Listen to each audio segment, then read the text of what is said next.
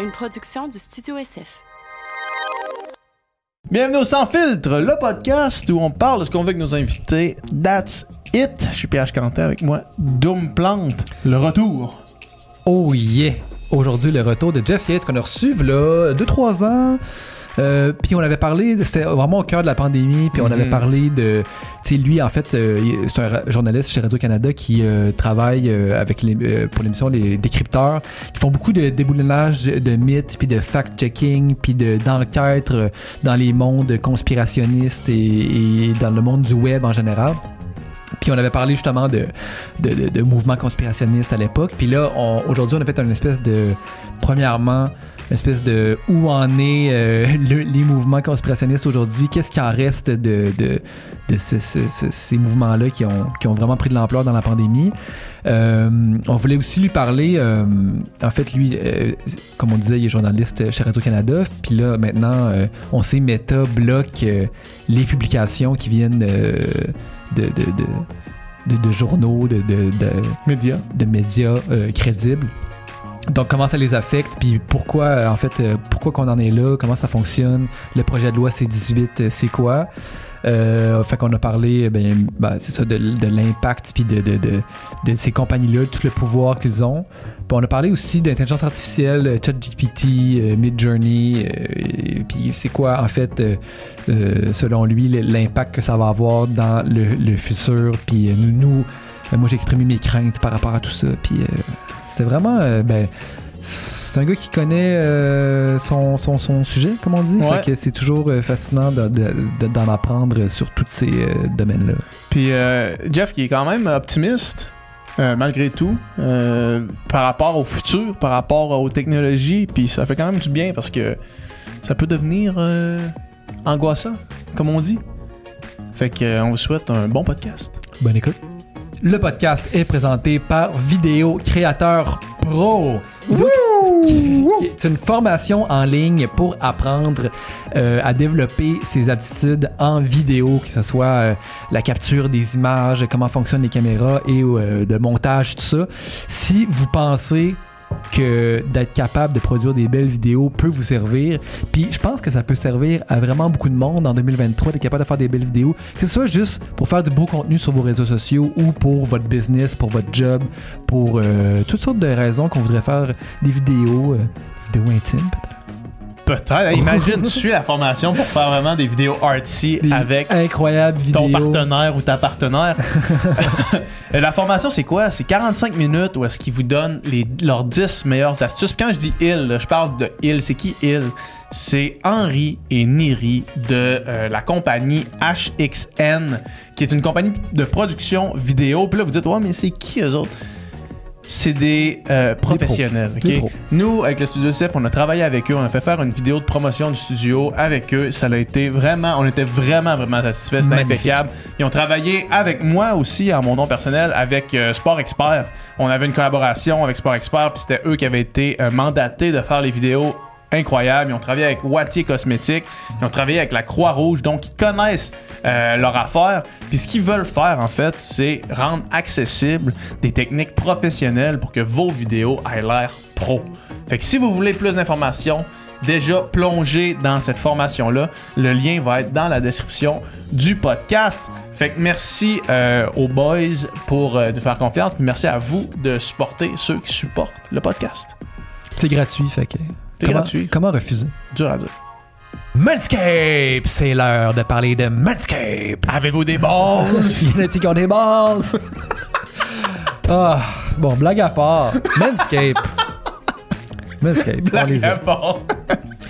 Manscaped, c'est une compagnie euh, de produits pour hommes qui font toutes sortes de produits pour le soin euh, de, de- pour l'entretien en fait de votre pilosité ou euh, votre hygiène personnelle Ou votre peau, hein? va pas, euh, juste pour, euh, pour être bien dans le fond.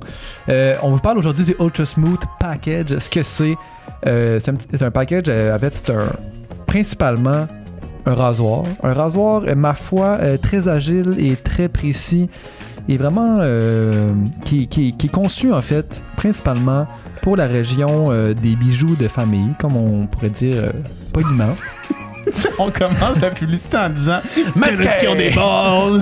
pour euh, les régions de famille euh, qu'on pourrait dire? Puis dans ce kit-là, il y a d'autres choses. Ben, je vais t'en parler. Ouais, dans ce kit-là, en fait, il y a le gel, euh, il y a le gel pour raser sans irriter, évidemment. Vous savez que cette région-là, irritée, ceux qui en ont une, une région de même, ok? Irrité, c'est poche. C'est très littéralement poche. Quand la poche est irritée, c'est poche. Puis ensuite, on a un exfoliateur pour euh, s'assurer d'éliminer les poils incarnés. Puis parce que ça aussi, un poil incarné sur le sachet, C'est plat. pas grand... il n'y a pas grand chose de pire que ça. Ça, c'est le. Tout ça vient dans le Ultra Smooth Package. Si vous voulez, vous le procurez ou vous procurez n'importe quel autre produit de nos préférés chez Manscaped. Vous pouvez utiliser le code promo sans filtre pour 20% de rabais, livraison gratuite. Puis euh, c'est tout ce que vous allez avoir besoin pour l'entretien sous la ceinture. Merci Manscaped. Merci à vous.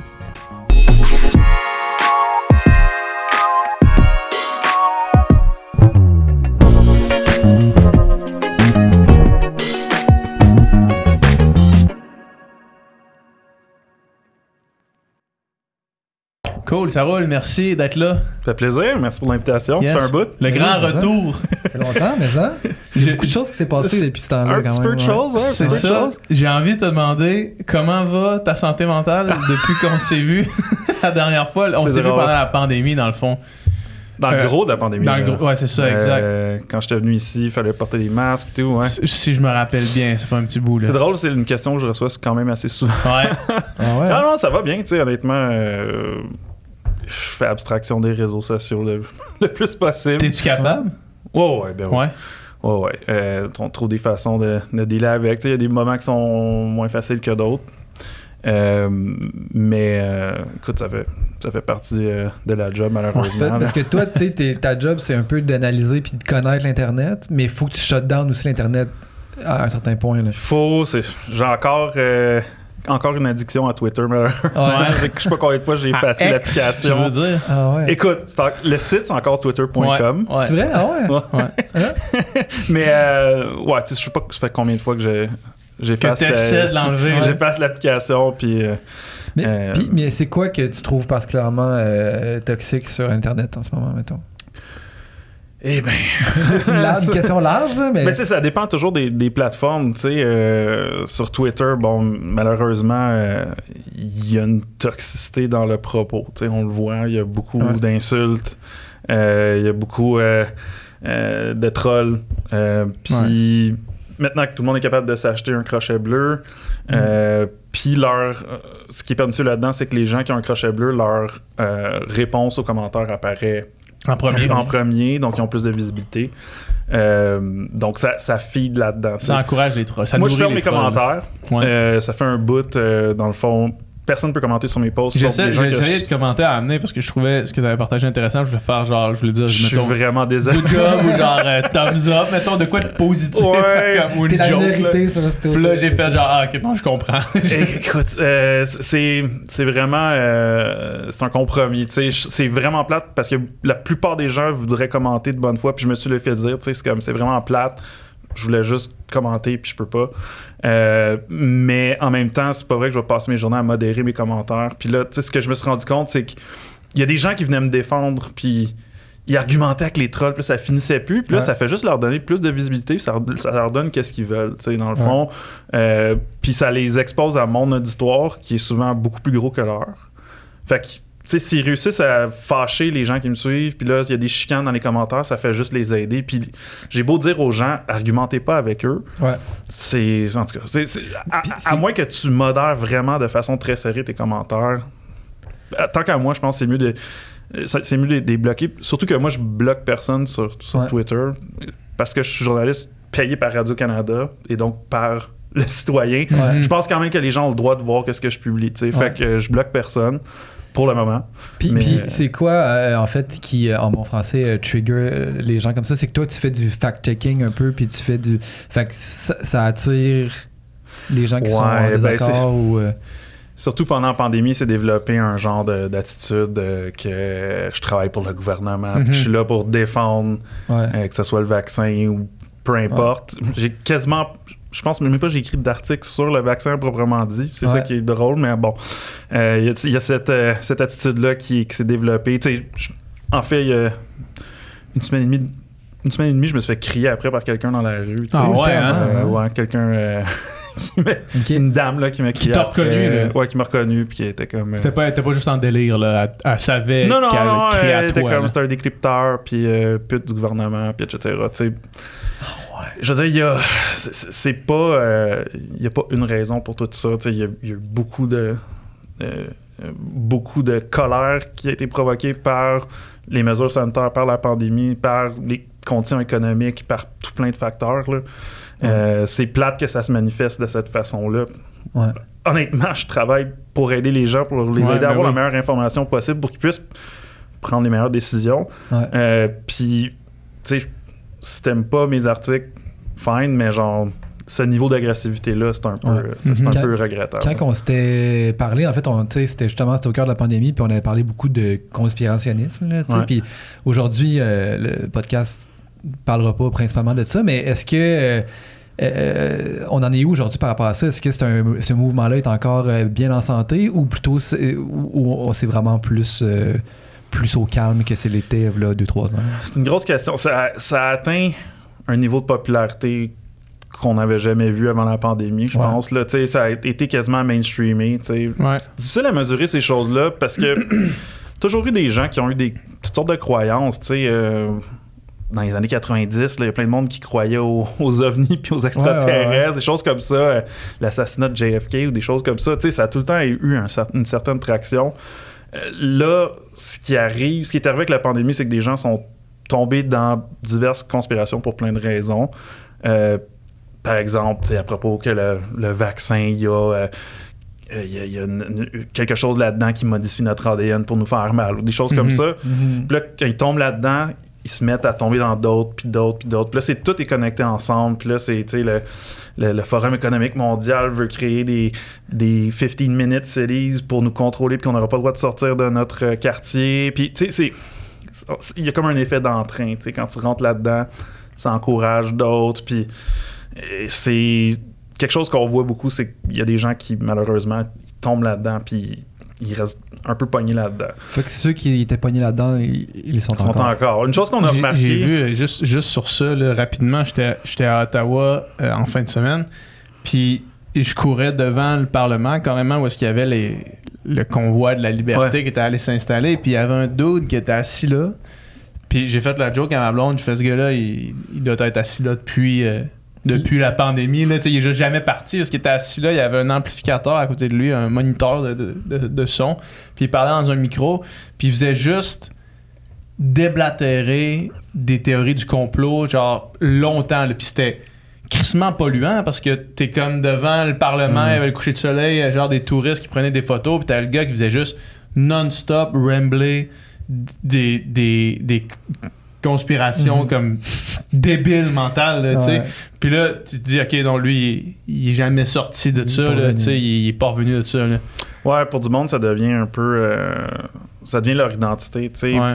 Une chose que je dis souvent, c'est que la pandémie a blessé beaucoup de gens. Puis, il y a- tu sais, il y a beaucoup de gens qui ont de très bonnes raisons d'être en maudit Mhm. euh, pour le monde dans lequel on vit. Pour qui plein est Vraiment ouais. pas parfait, que le système, il craque par bout, tu sais. Euh, puis, il y a vraiment des doléances qui sont légitimes. Pourquoi est-ce que le système de santé était aussi brisé, tu sais, puis qu'on a Mhm. été obligé de mettre en place des mesures pour le sauver, tu sais, par exemple? C'est Mhm. des questions qui sont Tout légitimes. à fait légitime, ouais. L'affaire, c'est que il y a des gens qui se sont retrouvés à faire partie de communautés en ligne, puis ils ont trouvé quelque chose qu'il n'y avait pas avant. Tu sais, t'as des gens que. Des gens, monsieur, madame, tout le monde, la vie tous les jours, qui se sont mis à donner leur opinion sur le vaccin, sur les masques, puis tout, puis qui. Des gens à qui on n'a jamais demandé leur opinion à propos de quoi que ce soit, puis là, tout d'un coup, c'est des stars dans leur cercle, sais. Hmm. Ils sont dans les groupes Facebook. Quand ils écrivent des choses, ils ont des centaines de likes, des gens qui écrivent dans les commentaires. Oui, t'as raison. Puis ils ont l'impression de faire partie d'un combat, faire partie d'un mouvement. Ils sont entourés d'une communauté. C'est super séduisant, ça, pour Mhm. quelqu'un Ouais. euh, qui, avant la pandémie, était sur Facebook à poster une, une photo de sa nièce, puis elle avait 5 likes. Euh, elle va pas retourner en arrière. Là, elle est là-dedans, puis c'est son style de vie, puis c'est son identité. tu sais. Ouais. Puis c'est je veux dire, l'addiction aux réseaux sociaux, c'est une vraie chose. J'en parlais juste tantôt que Ouais. moi-même, je suis Ouais, partiellement euh, Ouais. addict aux réseaux sociaux.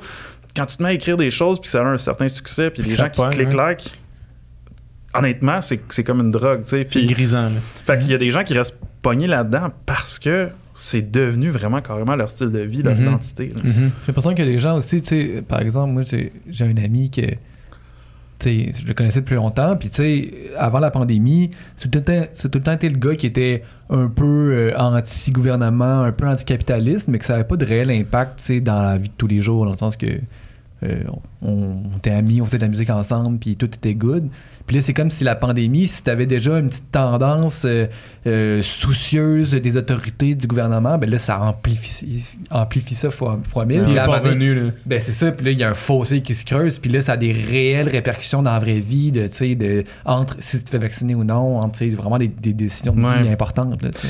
Ben, tu sais, c'est ça. C'est que dans la vie de tous les jours, on on confronte pas très souvent l'autorité gouvernementale. Tu sais, comme c'est rare qu'on se fasse qu'on se fasse arrêter pour la plupart des gens ou tu sais qu'on ait interagi avec la police ou le système de justice ou quoi que ce soit. Euh, puis là, ben, on a tous été confrontés à, à l'autorité gouvernementale au quotidien. De- à chaque jour, quand tu sortais de chez vous, tu avais un signe évident d'un certain pouvoir étatique. Il faut que tu Mhm. mettes un masque, faut que tu attendes en ligne pour aller à la pharmacie, euh, faut que tu sortes une application pour aller au restaurant, des choses comme ça. Donc, c'est, je veux dire, pour des gens qui avaient déjà une grande méfiance envers l'autorité, ben, c'est sûr que ça les a euh, vraiment euh, affrontés à ça là, à chaque jour. Puis pour des gens, ça les a vraiment, vraiment mis en colère. Mhm. Maintenant que le- l'espèce de cheval de bataille de la pandémie est derrière nous, tu sais, pour les. Ben, dans le sens. Il n'y a plus de, de restrictions sanitaires, mettons, qui étaient comme la grosse affaire. Euh, à suivre ton, ton compte Twitter, on dirait qu'il y a certains mouvements conspirationnistes qui maintenant. Tu sais, l'ex- l'expression euh, anglaise grasping at straws, là. Mhm. Ou est-ce que là, ils essaient de, de trouver des, des nouvelles conspirations à mettre leur, leur énergie dedans? Puis toi, tu partages souvent des, des affaires qui ont comme aucun crise de sens puis qui sont super facilement comme démontables, tu sais. Est-ce que est-ce que tu as remarqué cette espèce de tendance-là de faire, hey, là, on peut plus critiquer ce qui est évident, euh, ce que tout le monde vit, fait que là, on faut utiliser cette tribune-là parce qu'on veut continuer à avoir Mhm. les likes que tu parlais tantôt parce qu'on on est rendu accro à ça. Euh, faut trouver autre chose, tu sais. Ouais, ben c'est ça. C'est drôle que tu mentionnes ça. Une chose qu'on a remarqué au décrypteur, tu sais, nous, on, on essaie de surveiller ce qui se passe sur les réseaux sociaux, puis il y a aussi beaucoup de gens qui nous écrivent pour dire Hey, j'ai vu ça passer sur Facebook, est-ce que c'est vrai, est-ce que c'est pas vrai? Là, c'est- on n'a pas d'études scientifiques pour prouver ça, c'est vraiment anecdotique, mais nous, ce qu'on a remarqué, c'est que le message, ce, que les gens appellent conspirationniste, il, il, il sort plus de la, bu- de la bulle. En gros, c'est que on dirait que la population en général a Mhm. fait A fait Regarde, move on. Genre, Ouais. tu, tu te mets à parler de vaccins, puis il arrête d'écouter. Au début de la pandémie, tu avais des choses qui sortaient, des, de la- des, des- des grosses désinformations, puis tu as des gens, sincèrement, pas, euh, pas des gens euh, qui, qui croient n'importe quoi, juste des, des gens ordinaires qui voyaient ça, puis ils étaient comme Aïe, aïe, c'est-tu vrai? Puis ils étaient vraiment inquiets. On voit beaucoup moins en ce moment. Là, ça on dirait que ça plus, là. sort plus. Euh, puis comme tu as dit, là, je pense qu'il y a comme des tentatives d'aller chercher des, nouvelles, des nouveaux auditoires. La pandémie, ça marche plus. Ouais, parce ouais. que les, les gens ont pas mal choisi leur camp. Puis la, major- la majorité des gens, bon, sont allés se faire vacciner. Puis Ouais. ils ont mis ça derrière eux. Euh, on dirait qu'il y a une tentative d'aller chercher des nouveaux auditoires. Fait que là, c'est tout le temps, à chaque fois qu'il y a une grosse nouvelle, ben là, c'est c'est pas vrai. à ça. chaque fois. Fait que là, les, les feux de forêt qu'on a vus cette année, ben C'était des lasers qui avaient. Tu, tu partageais une affaire complètement débile, là, qu'un gars qui disait qu'il avait plus. Corrige-moi si je me trompe, si je raconte mal l'affaire. Le gars il disait qu'il y avait plus de badge bleu, Ouais. de veste bleue, mettons, d'un Rona puis d'un Home Hardware parce que les- le bleu, ça protégeait contre les lasers qui ont mis le feu aux forêts, des feux de forêt. Ah, puis que là, qu'il y avait une attaque qui se préparait le 23 septembre. là. Ouais, exact. C'est fou, ça. Là. Ben, c'est ça. C'est Ça s'en vient, Ça là. de bon Stressé, là.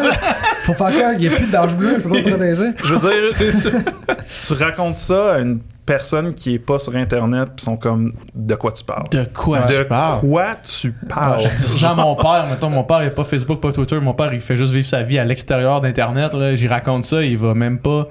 Même pas être capable chinois. de comprendre, c'est ça, même pas être capable de comprendre le début de ce que je suis en train de dire là. là. Non, pis c'est ça, puis c'est comme.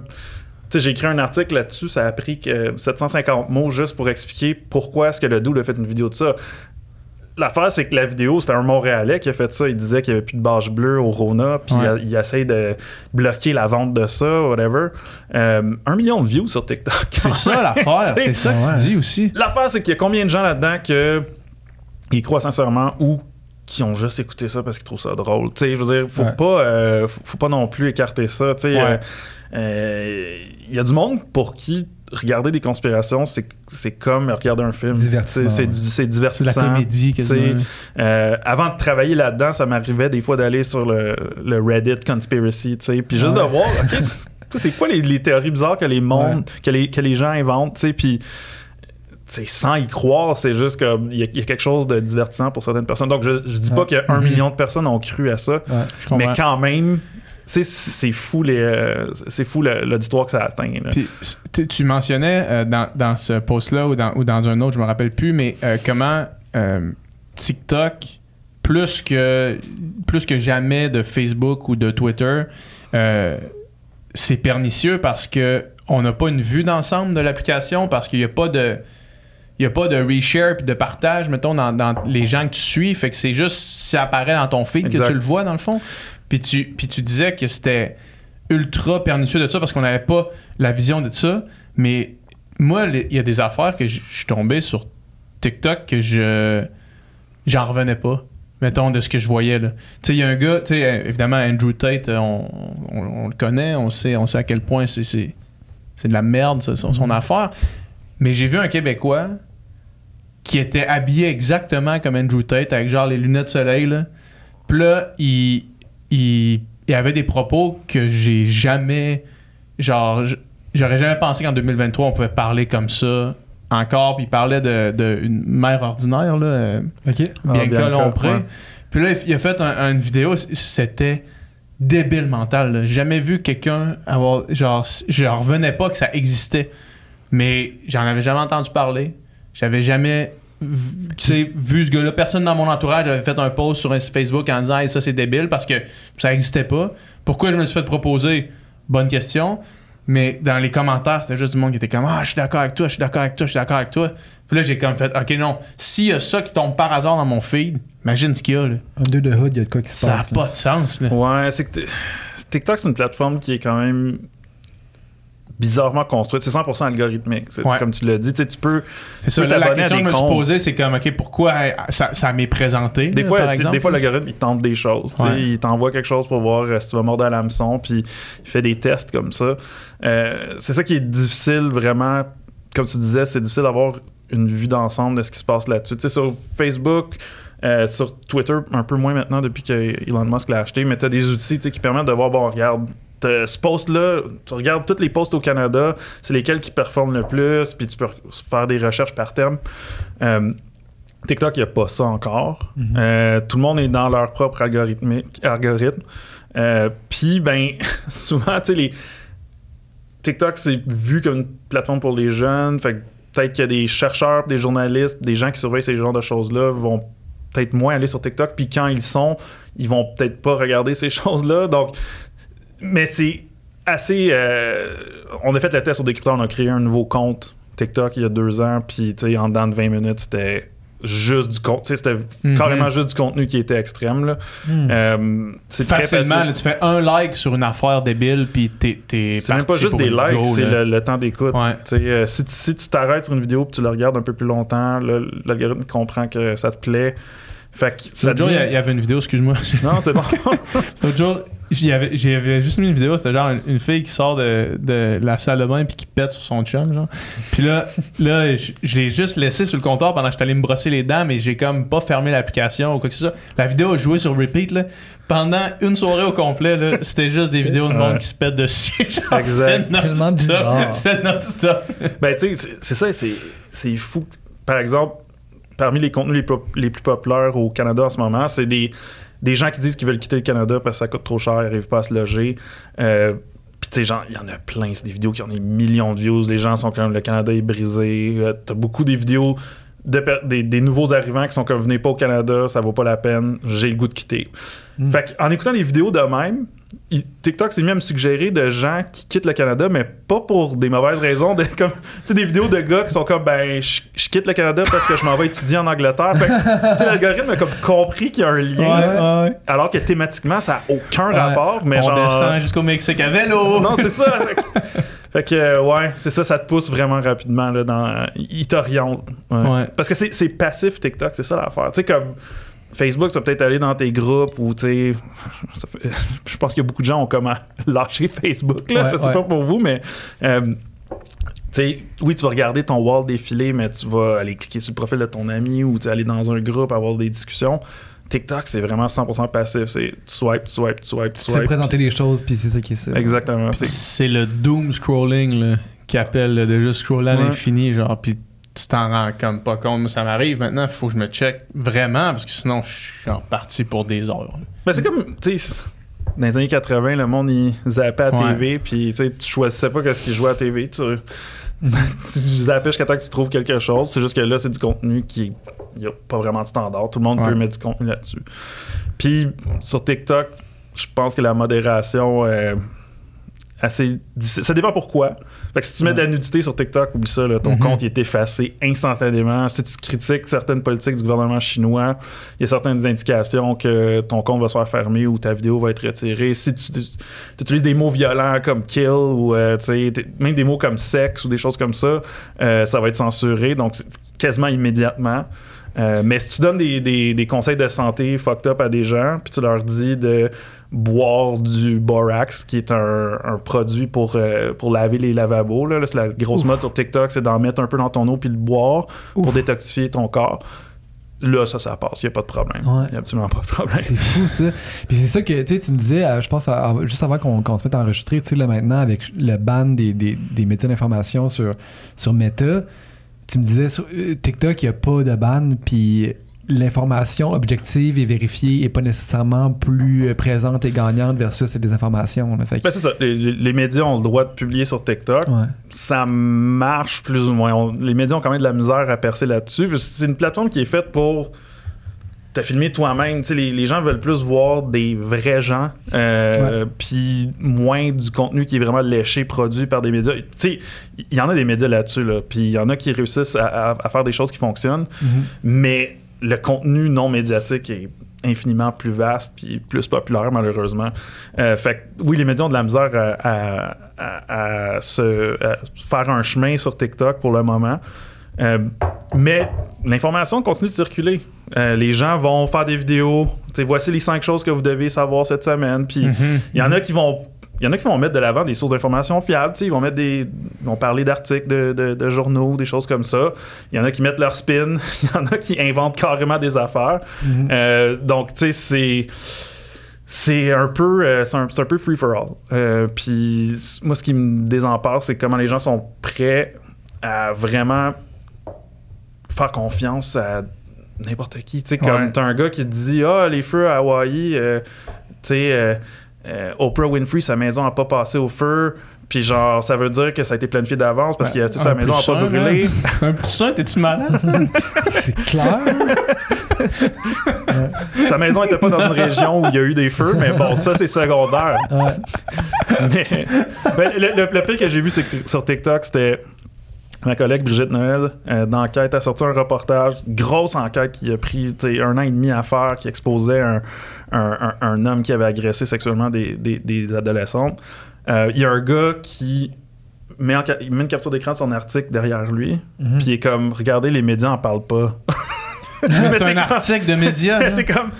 Hein? Où est-ce que tu as pris ton information, bud? Genre, mais c'est comme, what the media's not telling you, genre, puis c'est comme, c'est parce que T'es littéralement- littéralement, c'est un article de journal derrière, ben, de journal de, de Radio-Canada derrière toi. Mais, mais c'est ça, c'est, C'est tellement, man. Aïe, aïe. mais c'est parce que, tu sais, l'information sur les réseaux sociaux s'est présentée de façon euh, identique à tous les autres contenus. Il y a des Mhm. photos de chats, des, des billets de blog, des, des caricatures, des vidéos euh, drôles. Fait que on a l'impression que ce contenu-là sort de nulle part. Tu sais, comme les nouvelles, ils ils existent. Comme si quelque chose arrive dans la société, on va le savoir. Il y a quelqu'un qui va Ça en va parler sur les réseaux sociaux, puis je vais le savoir. Sans penser au fait que ben si personne n'a produit cette information là tu vas pas le savoir On le saura tu jamais. vas jamais le savoir il y a... fait que tu sais c'est- Ouais. c'est ça le- le- la transmission se fait de bouche à oreille tu vas avoir des gens qui parlent de sujets d'actualité qui se sont très clairement informés auprès de médias parce que le gars sur, le gars sur TikTok, il est, il est pas allé au Parlement euh, regarder la période de questions puis voir qu'est-ce que le gouvernement a dit à propos du projet de loi, mais il en parle, tu sais. Ouais, il dit que- part, Tu vu qu'est-ce que Trudeau a dit? Là? Ben, parce que, tu tu sais, c'est des journalistes qui ont fait en sorte que tu le sais, ça. C'est ça. Mais les gens ont comme l'impression que l'information, ça sort de, ça pousse dans les arbres, ça sort de nulle part. Ça leur arrive à eux Si autres. quelque chose arrive dans la société, je veux le savoir. Désolé, c'est pas comme ça que ça fonctionne. Mhm. Parce que moi, quand je pensais, puis je- que je pense encore, à un moment donné, juste laisser mon sel de côté, mettons, juste arrêter ça, parce que ça me crée beaucoup d'anxiété, puis je travaille avec ça, mettons. Mais je me disais, ma réflexion, ça a été de me dire, ben, man, ça va pas me tomber dessus, qu'est-ce qui se passe dans le monde, puis je veux pas devenir complètement aveugle de la de la réalité là. Je veux pas juste être oblivious à comme tout ce qui se passe puis penser que tout va bien mettons. Mais en même temps je me disais si je laisse mon sel de côté comment je vais avoir cette info là puis après ça je me suis dit ben, je pourrais juste acheter un journal mettons avoir un journal qui euh, arrive chez moi puis là le matin lire le journal là. Mais c'est ça qui est drôle, hein? C'est comme. On dirait que les gens dans le temps ont compris que il y a- les nouvelles, c'est bon, mais avec une certaine dose. Puis tu avais ton journal le matin. qu'est-ce qui se passe? Tu lis ça en déjeunant. Après ça, tu, pars, tu continues ta vie. Puis peut-être le soir, en suspens, tu regardes le bulletin de nouvelles pour voir ce qui s'est passé dans la journée. Puis that's it. Genre, Mhm. pas, t'es pas 24 heures sur 24 en train de regarder qu'est-ce qui se passe à la seconde près. Puis tu sais, on le voit, il y a vraiment euh, un épuisement de, de nouvelles. Tu sais, comme on a tous été collés sur l'actualité pendant les trois dernières années pour savoir qu'est-ce qui se passait avec la pandémie, la guerre en Ukraine, et toutes les tensions sociales qu'il y a un peu partout en Occident.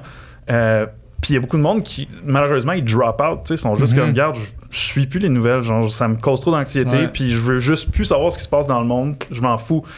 C'est vraiment plate. Puis c'est ça, le, le cycle de nouvelles 24 heures à la seconde près que, qui a été créé par la télévision en continu, puis ensuite par le fil d'actualité en continu des, des- des Mhm. réseaux sociaux. C'est peut-être à repenser comme façon de, de présenter l'information. Ouais. On Ouais. a reçu euh, une couple de semaines euh, Dominique Tardy qui est à la presse. Là. Puis, euh, tu sais, lui il nous disait que là, il y a vraiment un, un effort conscient du, du journal de comme essayer de produire des nouvelles qui sont aussi positives, mettons, parce qu'il disait que là, il y, a un, il y a un épuisement, le monde sont comme, sont comme plus capables, puis ils veulent plus lire les nouvelles parce que c'est juste, c'est c'est trop lourd, là, tu sais, c'est juste de la négativité. Fait que, euh, non, c'est sûr là, qu'il y a- il y a un effort conscient d'essayer de renverser la vapeur, sinon le monde, il, se- désabonne. C'est ça qui est plate avec, euh, avec les nouvelles, c'est que les nouvelles, c'est souvent négatif. Ouais. Tu sais, il n'y aura pas d'article de nouvelles sur genre Madame Côté est allée à l'épicerie, elle a acheté sa bouffe, est allée cuisiner à la maison, puis elle a passé une belle soirée en écoutant Netflix avec son chum. Tu sais, comme. Ouais. Mais la plupart des choses qui se passent dans la vie, c'est c'est ça. la grande majorité tu sais. là, 99,999% du temps c'est ça c'est ça, c'est les nouvelles, c'est. Pour être une nouvelle, il faut que ça soit exceptionnel. Puis il faut que ça soit quelque chose euh, qui a un impact sur la vie. Puis c'est ça. C'est rarement des choses que. Bah, ben, euh, aujourd'hui, euh, tout, tout va correct. Mhm.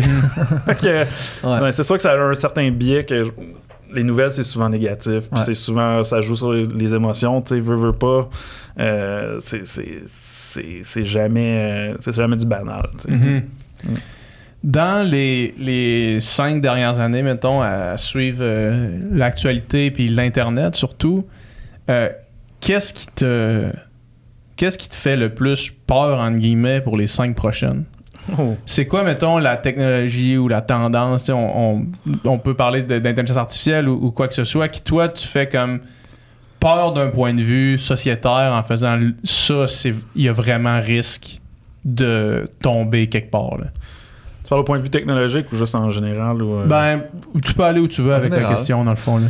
Ben, tu sais, euh, c'est sûr que la- on sent une fracture dans la société qui est vraiment profonde. Puis, euh, t'as beaucoup de gens qui ils ont pas juste euh, sont pas juste critiques envers les institutions, envers le gouvernement. C'est carrément c'est fini, tu sais. Euh, puis on, on sent qu'ils veulent plus participer à la vie civique. Euh, donc ça, devient ça devient vraiment agressif dans le fond. Ouais. C'est que c'est comme ben, regarde, les élections, ça sert à rien parce que c'est truqué. Euh, tu sais, m'impliquer auprès de causes sociales, ça sert à rien parce que, genre, c'est tout contrôlé par le Forum Par économique pédophiles, mondial ou des pédophiles ou des satanistes, des choses comme ça. Puis il y a vraiment une, une agressivité profonde. Puis c'est comment est-ce qu'on fait pour euh, aller parler à ces gens-là? Puis tu sais, ce qui, ce qui est plate, c'est que ces gens-là s'isolent non seulement du reste de la société, mais de leurs proches souvent. Puis tu sais, ces gens-là, les, les gens qui me crient après sur les réseaux sociaux, souvent, j'ai le goût de leur dire, mais savez-vous comment vous faites mal à votre famille? Je le sais parce qu'ils m'écrivent, tu sais. Puis Mhm. on en reçoit des Mhm. courriels de gens qui sont comme, je sais plus quoi faire. Ma mère, je peux plus y parler. Chaque fois que j'y parle, elle se met à crier à propos de Donald Trump et tout. Puis c'est comme, je veux juste souper, tu sais. Ouais. puis ça les blesse pour vrai. Puis on en reçoit tout le temps là, des histoires de, de, de- de- personnes que leurs familles ont été brisées par ça. tu sais. Mhm. Puis c'est vraiment, c'est vraiment, c'est tant au niveau psychologique, tant au niveau social.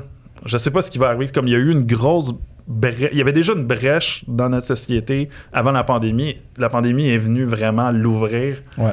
Là, c'est une plaie, tu sais. Mhm. Euh, je sais pas comment on la répare, cette plaie-là. Euh, Puis, tu sais, on voit, si tu regardes ce qui se passe aux États-Unis, par exemple, C'est pas en voie de réparation. là.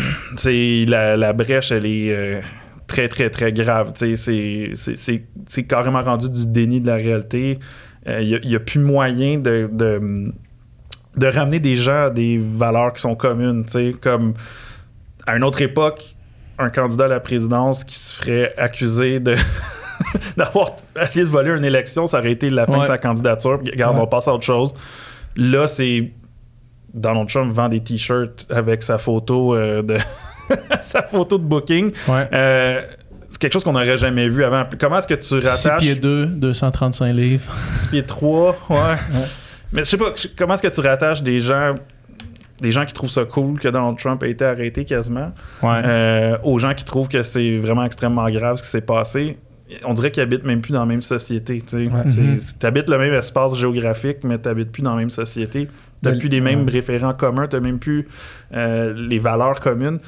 Je sais pas. J'ai honnêtement aucune idée euh, comment on fait pour. euh, Parce pour que, en fait, de plus en plus, la vie est virtuelle. Les gens habitent l'Internet, finalement, puis chacun euh, peut occuper son propre territoire de l'Internet, euh, puis jamais côtoyer quelqu'un d'autre, puis se retrouver ensemble là-dessus. là. Tu sais, c'est ren- c'est rendu quasiment... Le, le- le où on se situe, c'est quasiment plus virtuel maintenant que, Ouais. que- que quasiment que géographique. Là. Ouais, exactement. Puis euh, ça aussi, c'est un- c'est une conséquence de la pandémie dans le sens que ben, on était forcé à avoir le, le- le peu d'interaction sociale qu'on avait, c'était par le biais d'Internet. Mhm. ben, ça a changé aussi la façon dont les gens euh, socialisent. Fait que, Ouais. en tout cas, c'est c'est un, c'est un gros problème. Mais c'est c'est pas juste Internet. C'est pas, euh, c'est pas Facebook qui a créé ça. Ouais. C'est pas. Euh, C'est pas Donald Trump qui a créé ça. C'est pas. C'est vraiment. Ça fait longtemps, c'est multifactoriel. Mhm. Euh, la, la baisse de confiance envers toutes les institutions, c'est généralisé. Là. Ouais. Euh, Puis c'est extrêmement complexe comme problème. C'est pas. euh, c'est pas quelque chose que, ah ben, tu sais, si tout le monde lâche Facebook puis Twitter, tout va bien Mhm. aller. Non. on est trop loin de ce côté-là, j'ai l'impression. c'est ça. C'est, Si on est allé on est trop loin là, en ce moment-là. Il y a vraiment. euh, c'est, vraiment profond. Ouais. Ouais. Puis on, on recevait aussi euh, Frédéric Gagnon ici pour nous parler des, des partiels américaines, là, un an, je pense. Puis lui, il nous disait qu'il qu'il avait vraiment, vraiment, qu'il avait, euh, qu'il appréhendait beaucoup les prochaines élections. Ouais. Parce que si, si Trump ne gagnait pas, ou si les républicains ne gagnaient pas, il avait vraiment peur qu'il y ait de quoi de comme vraiment grave qui se passe aux États-Unis. C'est sûr que le, le- le ton monte. Euh, ce qu'on voit vraiment aux États-Unis, c'est quasiment. Comme je dis, il n'y a plus de. On, on a comme mis de côté la, la- la bonne foi, puis le, le genre de valeurs communes, de comme, regarde, on on n'a peut-être pas les mêmes opinions, mais on est quand même citoyen du même pays, puis tu sais, Mhm. il faut quand même avoir un minimum de respect. Là, c'est plus ça aux États-Unis. là. C'est le, le niveau d'agressivité est quand même incroyable. T'as des des gens euh, pro-Trump qui sont carrément, tu sais, euh, ça, ça va être les armes, là, tu sais. Ouais, c'est ça. Euh, Est-ce que c'est juste de la rhétorique pour aller chercher des, des followers sur les réseaux sociaux? Tu sais, je, je sais pas si ça va Mais vraiment je veux dire, ça, là, mais... ça l'a été, les armes, dans le sens que le- le- ce qui s'est passé au Capitole, le- le- tu sais, littéralement, on, on prend les armes puis on. Tu sais, même attaque, là, là. tu sais, même là, je me rappelle, je le regardais en direct quand c'est arrivé. Puis j'avais le sentiment de, de, de regarder l'his- l'histoire en direct, Ouais. Mhm. puis de voir quelque chose qui est extrêmement grave. Ça a duré deux jours, le genre de OK, c'est allé trop loin, c'est dangereux ce qui est arrivé, on, on se calme. Ça a duré deux jours à peu près, puis après Ouais. ça, c'était comme Ah ben non, mais c'est le- c'est Antifa qui a fait ça. Ah non, c'est le FBI qui a fait des agents infiltrateurs. Ah non, mais c'était c'était pas du FBI, mais genre c'était euh, légitime comme comme euh, comme manifestation. C'est rendu que c'est chez certaines personnes aux États-Unis, les gens qui se sont fait arrêter pour, euh, pour ce qui s'est passé au Capitole. Puis on l'a vu cette semaine, là, il y a le, le- le leader des Proud Boys, Enrique Tario, qui a écopé de 22 ans de prison, ce qui est quand même sérieux. Euh, Bonne peine, là. c'est comme, ah, mais c'est un, prisonnier politique, c'est pas, il y, a eu rien de grave, c'est pas, pas grave. Puis je suis sûr qu'il y a bien des gens euh, pour qui c'est, leur opinion, là, tu Mhm. donc, euh, c'est ça, c'est. Il y a le même événement qui a eu lieu dans le même espace géographique, puis t'as deux univers complètement différents qui voient la chose complètement différente. De façon complètement Ouais. différente, ouais. Ouais. C'est inquiétant.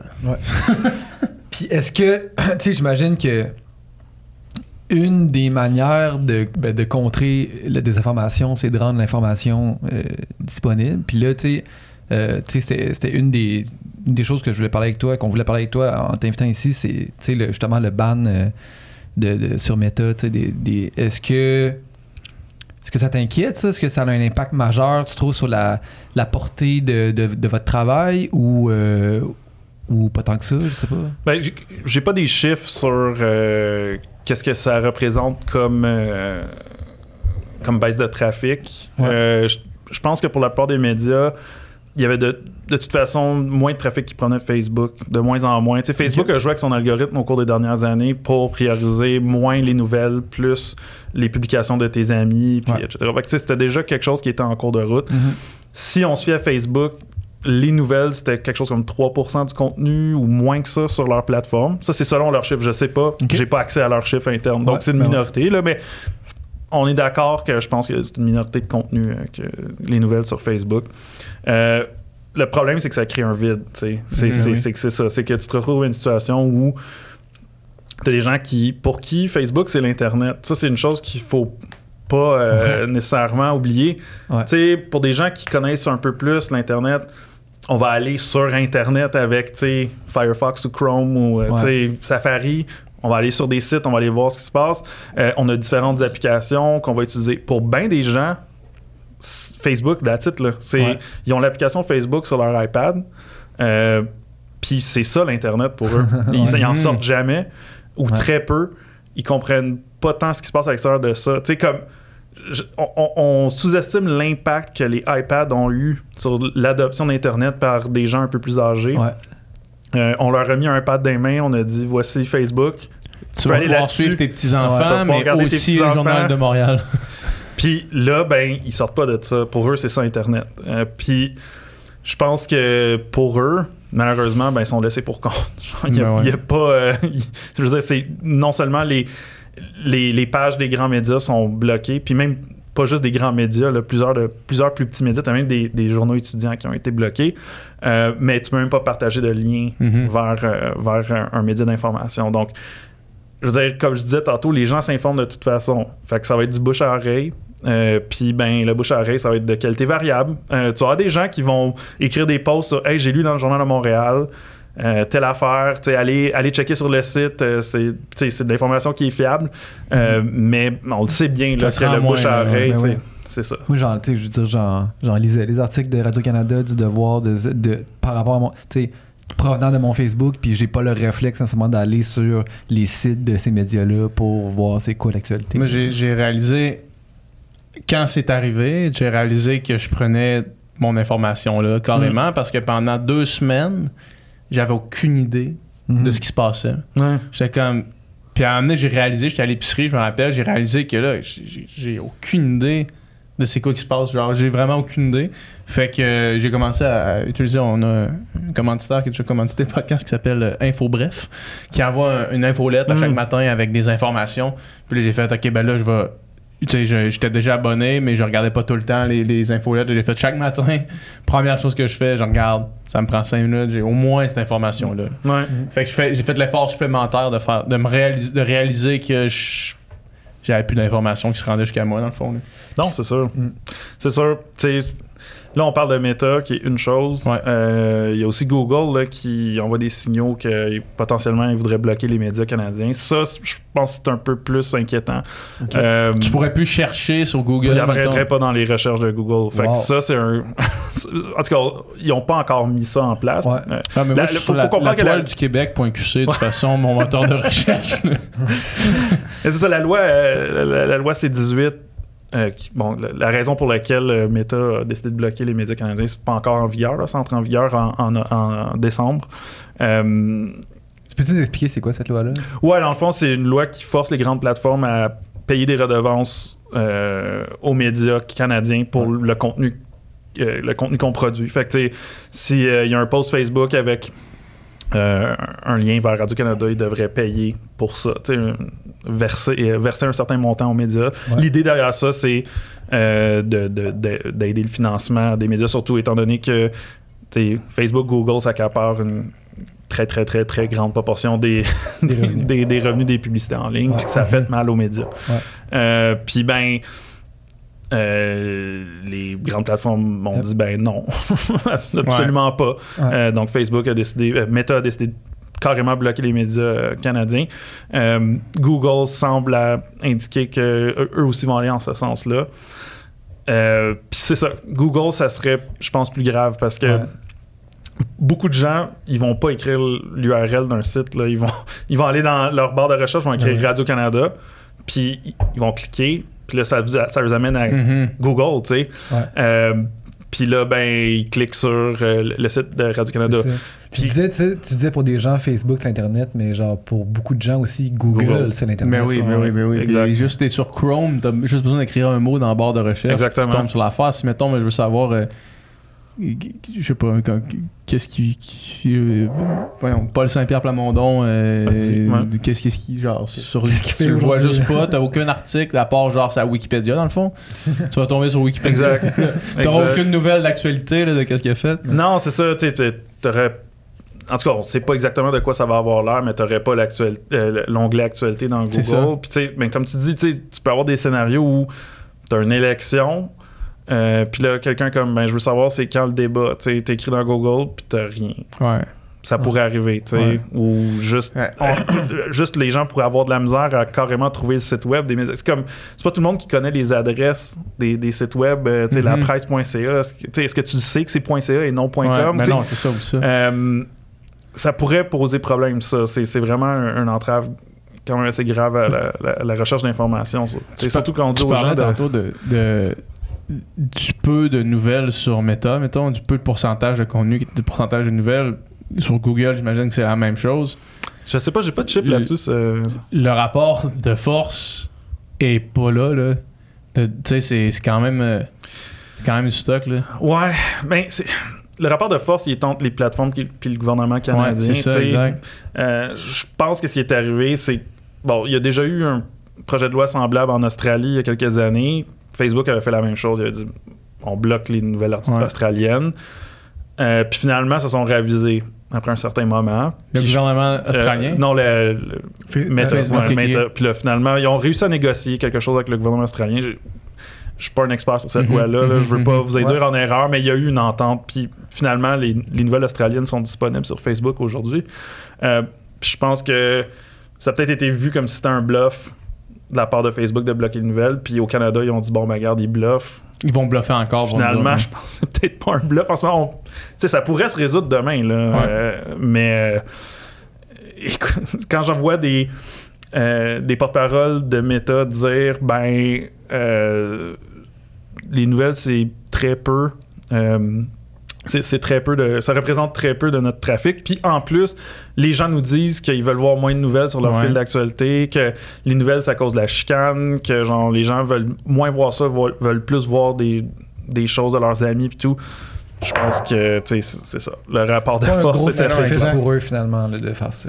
Semble, semble... Selon leurs chiffres. Ouais. Selon Ouais. leurs chiffres, non. C'est sûr que ça, ça leur cause quand même un dommage à leur image de marque, je pense. Là, de voir des plateformes jouer au gros bras comme ça. C'est pas tout le monde qui trouve ça cool. là, que, que- Ouais. que Google et Meta, des compagnies californiennes, viennent ici puis disent ben tes citoyens ils auront plus accès euh, aux nouvelles sur notre plateforme. Tu sais, c'est- ils ont fait le calcul que ça vaut la comportement. T'essayes peine. de jouer au plus fort avec des gouvernements, c'est quand même c'est quand même pété pareil quand tu penses à ça. Là, tu que des compagnies privées, euh, ça, ça, ça soit à ce niveau-là de, de Ben, c'est ça. négociation. Tu.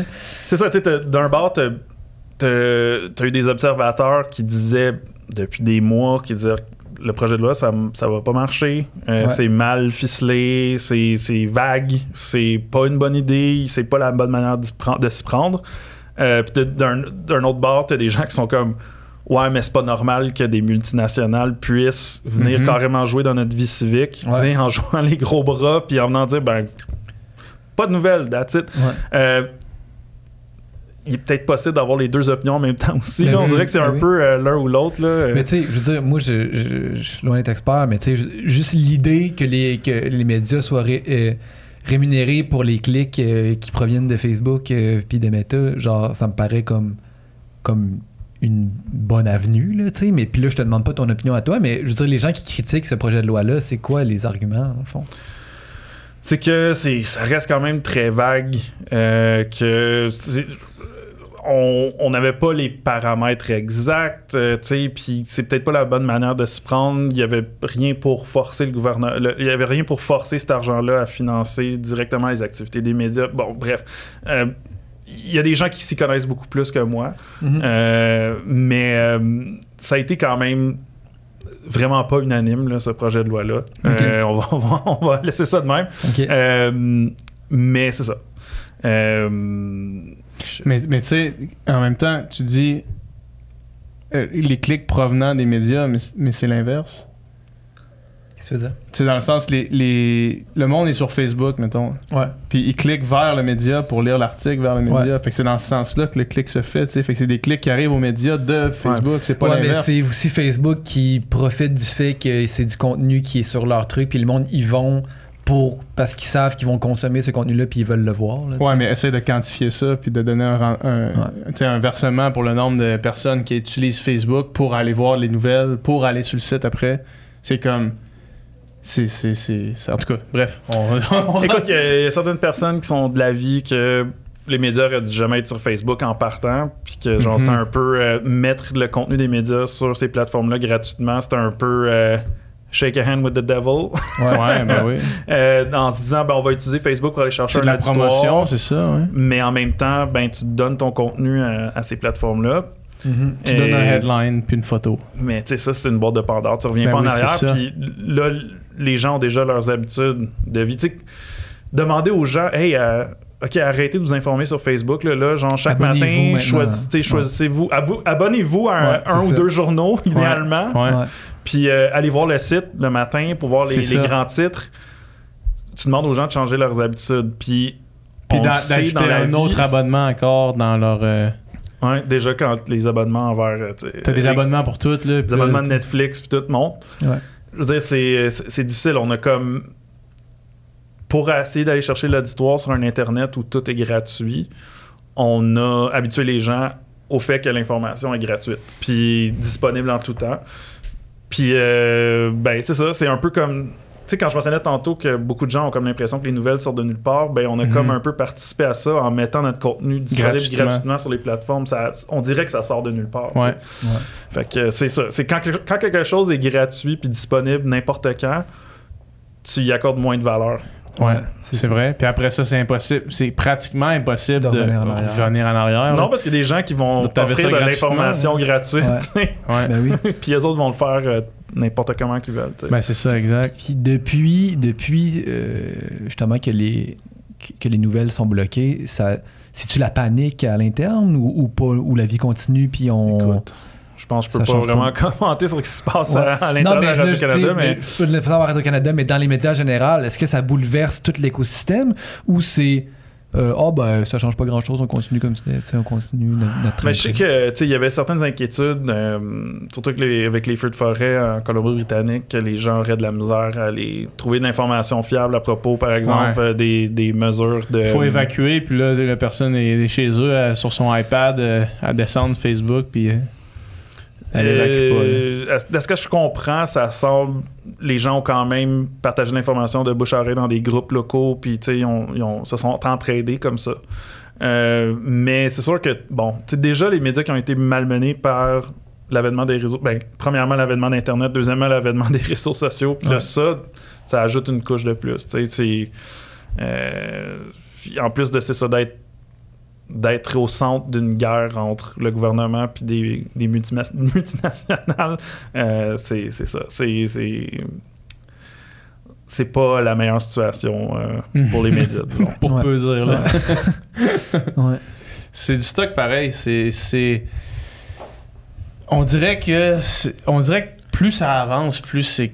Plus, plus la, la technologie, puis les médias sociaux, puis plus ça avance, on dirait que plus ça, ça va vers, vers le Wild West. Là. Hmm. On dirait que c'est on dirait que c'est vraiment le Far West là, dans, dans, dans tout ce que ce qu'on voit, tout ce qu'on entend. Puis c'est difficile de penser à une résolution. Je peux-tu être euh, optimiste? Ben, vas-y, s'il vous plaît, parce- s'il vous plaît, parce que là j'allais retourner jusqu'à Québec avec la gueule basse. là. Non, mais tu sais, euh, ça fait plusieurs années là, qu'on parle que le web dans lequel on vit, le web 2 est mourant. Là, t'avais, il y a quelques années, tu avais les, toutes les partisans de la crypto qui disaient le, le web Mhm. 3, c'est la nouvelle affaire, ça va être avec des NFT, ça va être nanana. Mais je dis pas nécessairement que c'est ça qui va arriver, puis l'essoufflement de la crypto, disons, porte à croire que peut-être pas. plus rapidement qu'on pensait. L'essoufflement de la crypto, on en reparlera. Mais ils ont quand le- même mis le doigt sur quelque chose, c'est que le modèle actuel de l'Internet l'Internet semble plus fonctionner. Je pas si vous avez remarqué, l'Internet devient de moins en moins bon. Ouais. Fait que, comme on disait tantôt, les, les prix augmentent pour les Netflix, les Crave, etc. Euh, t'as des choses comme Uber que ça coûte de plus en plus cher. Euh, il y a plein de services euh, auxquels on s'habituait fonctionnent moins bien. Il y a des Airbnb, que ça coûte des ça coûte fucking cher, puis il faut que tu sortes ta propre poubelle, puis que tu, fasses ton lit en sortant. là. Exact, t'as des, t'as des services de hôtel, streaming. services de streaming maintenant qui lancent des ballons d'essai de mettre des pubs pendant les films, des choses comme ça. Donc on revient à un modèle comme la télé en Ouais, fait. là. Mhm. euh, si tu vas écouter ton film Netflix puis il y a trois pubs pendant, ben ça, c'est le modèle de la télévision. Mhm. Bref, je pense que Même a- le modèle podcast. Tu sais, genre. Ouais, les pubs. Non, on Les met des pubs. là. Ouais, on met ça. des pubs au milieu, on met Ouais. des pubs euh, à la fin, on met des pubs au début. Tu sais, il y a de la pub. Avant, il n'y avait pas de pub dans le podcast. Là, il y a de la pub. Puis, on sent qu'il y a quelque chose qui est en train de briser. Puis, tu sais, je pense qu'avec les réseaux sociaux, c'est un peu ça aussi. C'est quand tu parles aux gens, souvent, ils sont comme je suis tanné? Ouais. les réseaux sociaux, c'est toxique. J'ai j'ai Mhm. plus le goût de me chicaner avec mon oncle à propos des vaccins. Puis j'ai plus le goût de voir des On opinions. veut garder ça pour Noël. Ouais. plus le Comme dans le bon vieux temps, là. Un peu trop sous à Noël. Mais c'est ça. Ils veulent plus que ça soit le- leur, leur quotidien. Anecdotiquement, je, vois plusieurs gens de ma génération, en tout cas, délaisser Facebook quasiment totalement ou totalement. Mhm. Les générations plus jeunes sont quasiment plus là-dessus. Ils utilisent Messenger pour s'envoyer des messages. Mais euh, bref, je pense qu'on. Il y a peut-être un point auquel les réseaux sociaux vont devenir tellement remplis de n'importe quoi, de toxicité, de mauvaises informations, de crap, de- que ça Ouais. devient effectivement inutilisable. Puis là, avec l'avènement de choses comme ChatGPT, euh, de la génération automatique de contenu de vraiment mauvaise qualité, ça pourrait, on pourrait bien en arriver à un moment où genre T'es sur Twitter, tu sais même plus si t'interagis avec des êtres humains ou non. Euh, c'est rempli de textes tout croche. Tu vas juste faire comme, oh, regarde. Puis ça se peut que ça revienne comme avant, que les gens décident d'aller sur des sites web. Parce que je le sais que si je vais sur tel site web, je sais qui écrit ce site web-là. Puis je le sais, je connais les gens derrière ça. Mhm. Ou quelque chose de nouveau qu'on n'a pas encore. euh, on n'a pas encore pensé parce que Mhm. c'est quelque chose de révolutionnaire, je ne sais pas, mais on, on sent vraiment que le statu quo sur Internet, ça commence à, ça, ça commence à se fatiguer. tu sais. Mais t'as raison quand tu dis que l'Internet est rendu mauvais. Comme c'est. C'est plus. euh, c'est plus une expérience positive, c'est plus une expérience le fun non plus. Aller sur Ouais, c'est Internet. Les services sont comme plus. Sont plus intéressants. C'est un phénomène que l'auteur canadien Cory Doctorow appelle le. Donc l'emmerdissement. L'emmerdissement. Ouais. C'est comme le- cette tendance-là de grandes plateformes qui disposent de monopole ou des, quasiment de monopole, de juste rajouter des services, en enlever, tout le temps jouer avec la bébelle pour essayer d'aller sortir le maximum de profit de la machine. Euh, Puis ça donne comme ça comme résultat, c'est que ces services-là auxquels on s'est habitué, qui étaient euh, super bons, gratuits ou vraiment moins chers que les équivalents dans la vraie vie, Mhm. soudainement commencent à être moins bons, tu sais. Mhm. Puis je pense que beaucoup de gens le sentent, ça. Il y, a- il y a quelque chose qui... On dirait que l'Internet est en... Pas, pas- il, explose pas, mais ça frise un peu ses. Ouais. Puis tu le sens, là, que ça marche... C'est plus... On n'est plus comme en 2010, là, où genre... Facebook, c'est vraiment cool, tout le monde est là-dessus, puis genre... Ouais, il y, a- il y a comme quelque chose qui se trame, je Mhm. pense. Mais le fait que ça soit, tu sais, je veux dire, l'Internet maintenant, c'est tout, là, tu sais, dans le sens qu'avant, il y avait un monde, l'Internet existait, tu, tu y allais, de- tu te connectais, tu y allais, mais là, je veux dire, l'Internet, il est omniprésent, il est tout le temps là, on est tout le temps connecté, puis tout fonctionne avec l'Internet. Fait que j'ai l'impression que c'est. Ça finit par aussi être retour à la case départ, dans le sens que si tout est Internet, euh, rien ne l'est, là, dans le sens que, tu sais, euh, ça Juste revient. prendre ça en note, man, pour faire des bumper stickers. si Non, tout mais- est Internet, rien ne l'est. Dans le sens que ça, ça va revenir justement, tu, tu- tu disais, ben là, les- c'est comme si le modèle de la télévision revient parce que, Ouais. parce que finalement, il y a- y l'argent finit par euh, mener le monde, puis euh, c'est c'est comment on monétise les affaires, puis c'est comment, puis j'ai l'impression que c'est ça, finalement, ça. Ce qu'on avait gagné en ayant une genre de compétition entre l'Internet et le non-Internet, finalement, si l'Internet devient euh, le monopole de la vie, euh, ça redevient un peu de la dompe. là. Ouais, mais c'est ça, tu sais. La vie redevient La la vie, merde. tu sais, la vie c'était de la dompe, puis là, Internet Ça devient de la dompe. Pendant une couple d'années, Il va falloir se trouver quelque chose d'autre qui va être la prochaine affaire qui sera pas de la dompe, Ouais. qui sera pas la vie ni l'Internet. un, autre, un autre bumper sticker. Ouais, c'est ça. Non, mais c'est. Tu sais, t'as- ouais, t'as vraiment un bon point. Tu sais, c'est. Ça fait comme 12 ans, de- peut-être depuis la crise économique de 2008-2009, que. Il y a plein d'argent pour euh, les investisseurs à investir dans des compagnies comme Uber, comme DoorDash, comme euh, Netflix, comme toutes ces compagnies-là. C'est de l'in- c'est quasiment de l'argent gratuit que genre ils peuvent investir. Puis le Mhm. modèle d'affaires de ces grandes compagnies-là, c'était on n'a pas besoin de faire de profit. On a juste à, à aller chercher le plus d'utilisateurs possible. Puis un jour, on va pouvoir avoir un profit parce qu'on va avoir tellement d'utilisateurs qu'on va être un monopole. Puis là, on pourra charger ce qu'on veut. Mhm. Puis, c'est quasiment. Puis, il y, a- il y a ce concept-là qui appelle euh, en anglais, c'est le Millennial Lifestyle Subsidy. C'est comme, comme si le style de vie millénial avait été subventionné par ces Uber, investisseurs. Airbnb, puis euh, Uber. Eats, DoorDash. On a eu plein de, de, de, de- de services et de produits à, à bas prix. C'était pas profitable, Mm. mais on s'y est habitué. Puis là, ben, la facture est due. Là. Puis Ouais. c'est Ouais. beaucoup de grandes compagnies maintenant, ben OK, là, les investisseurs commencent à dire ben là, je veux mon cash. Ouais, Pour moi, ouais. tu commences à être profitable. Puis là, ben, les prix montent, le, le niveau de service baisse. Puis, euh, donc, tu sais, on, on a, on a vécu un peu dans les- la dernière décennie comme dans une genre de bulle protective. dans- Sur du cash emprunté, quasiment. Là. Ben, tu sais, moi, moi tu sais, j'évolue dans le monde euh, de la musique, là, tu sais, puis Spotify, je veux dire, c'est débile que ça existe quand tu y penses, Spotify, là, dans le sens qu'on avait un modèle qui fonctionnait. Euh, J'ai le goût d'écouter euh, cet album-là, ben, il faut que je l'achète, puis je l'écoute, puis il y a des revenus de cet album-là qui va à personne, puis là, c'est comme tout d'un coup, c'est sûr, si tu me donnes toute la musique du monde gratuitement, tout le monde va s'inscrire. Ouais. Puis là, toi, tu veux pas manquer le bateau parce que tu veux que le monde écoute, écoute ta musique, puis tout le monde est là-dessus. Fait que tu mets ta musique, tu vends ton âme, justement, tu fais un pacte avec le diable en mettant la musique là-dessus, mais c'est comme. Il y a juste quelqu'un qui, a- qui a eu l'idée de génie de comme, hey, ben si je fais ça, tout le monde va aller là-dessus.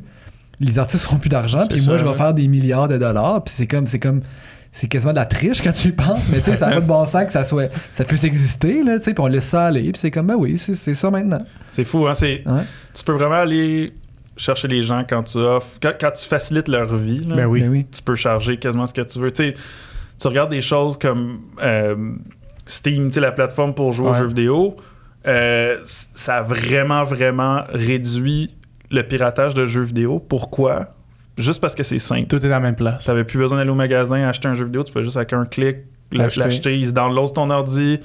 Mhm. il fait la job tout seul, puis là, tu peux jouer en 15 minutes. Juste rendre la vie facile aux gens.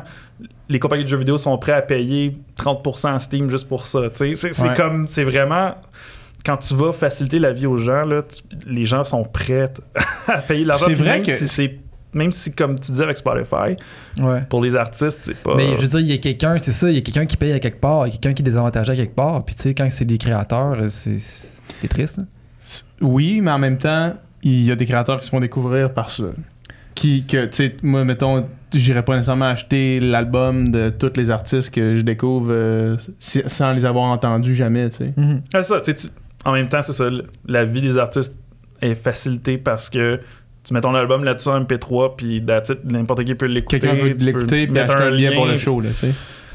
Fait que, euh, mais c'est ça. Oui, en effet, Spotify a un, un monopole quasi virtuel là-dedans. Mhm. Puis, ben, c'est ça. Ça, ça, ça- ça donne jamais rien de bon pour les petits artistes. Des, des artistes comme, euh, comme Taylor Swift, euh, tu sais, ils en profitent Son chèque de Spotify Ouais, c'est doit être pas pire quand même. Ouais. Probablement qu'elle a un deal spécial aussi. Là. Des artistes de même qui, qui ont qui ont tellement de streams, qui ont probablement un pouvoir de négociation vraiment plus grand que, que le petit artiste qui met sa musique là-dessus. Puis tu sais, puis tu sais, c'est que il y a du monde que je connais qui ont des millions de streams, là, tu sais, pas, euh, pas juste des affaires de 200 écoutes sur ta tune, là, des millions, puis c'est comme le...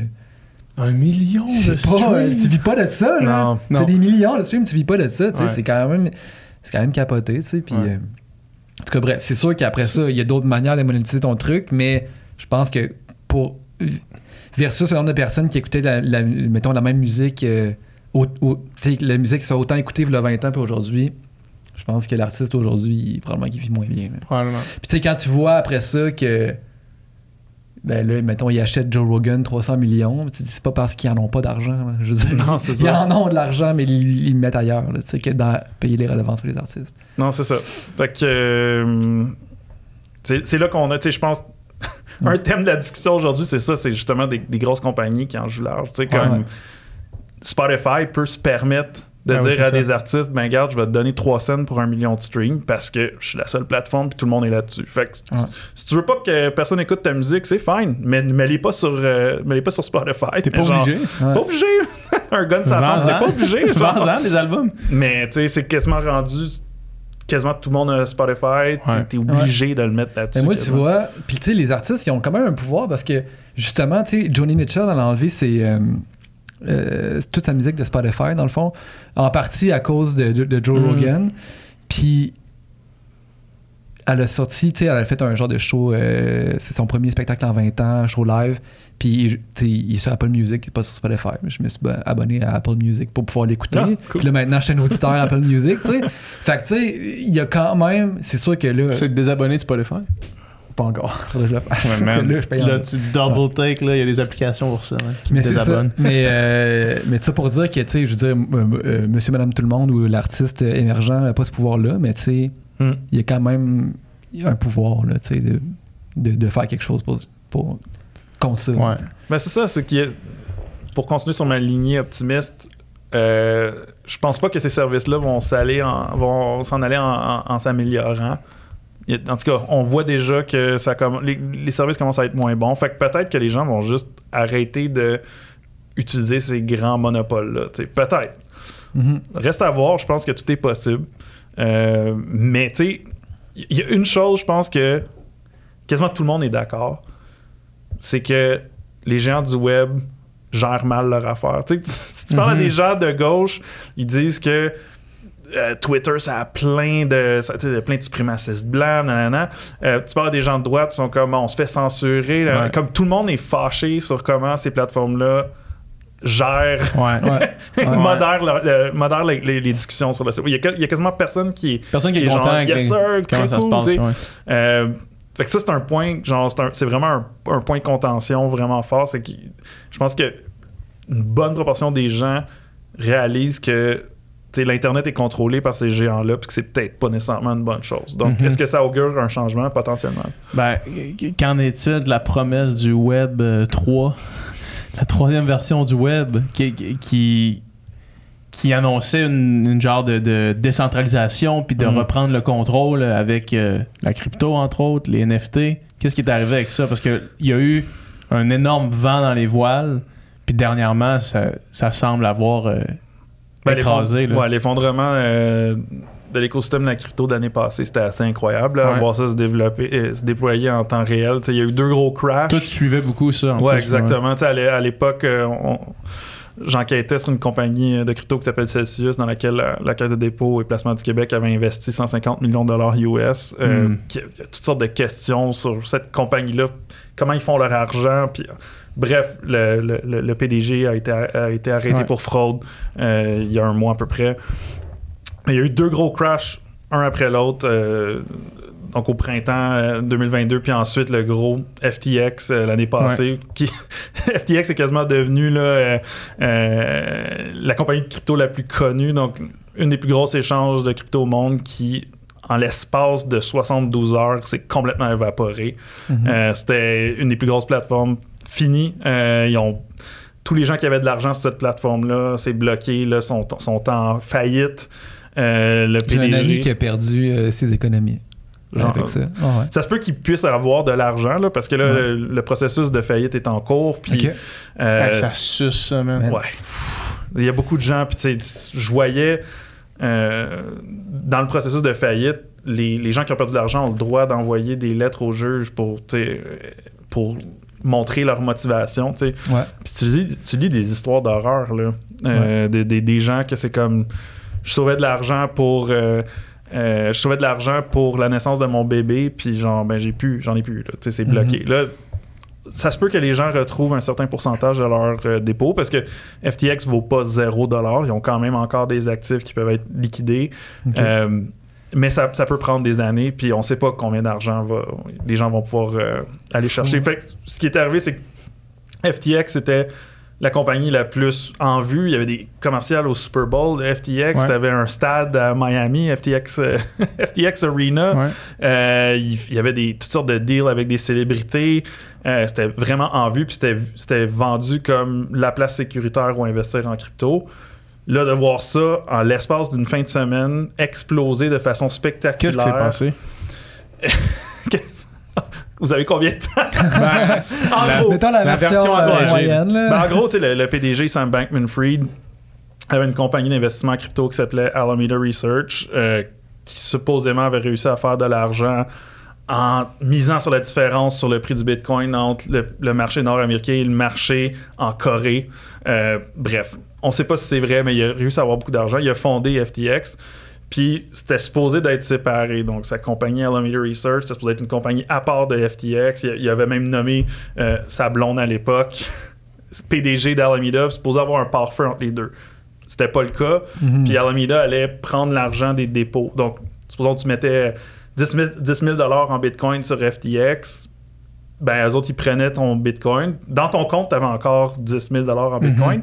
Mais ils mais prenaient pas, là, ouais. il prêtait à Alameda, puis Alameda s'en allait faire des bets sur le marché de la crypto. Puis quand le marché montait, c'était- il faisait de l'argent gratuit. C'était comme si c'était des génies qui avaient réussi à trouver une formule pour générer de l'argent infini. Prendre l'argent Ouais. de quelqu'un d'autre, l'investir, puis, Puis en faire encore. empocher les profits. Puis quand la personne veut reti- retirer son argent, tu fais juste lui donner.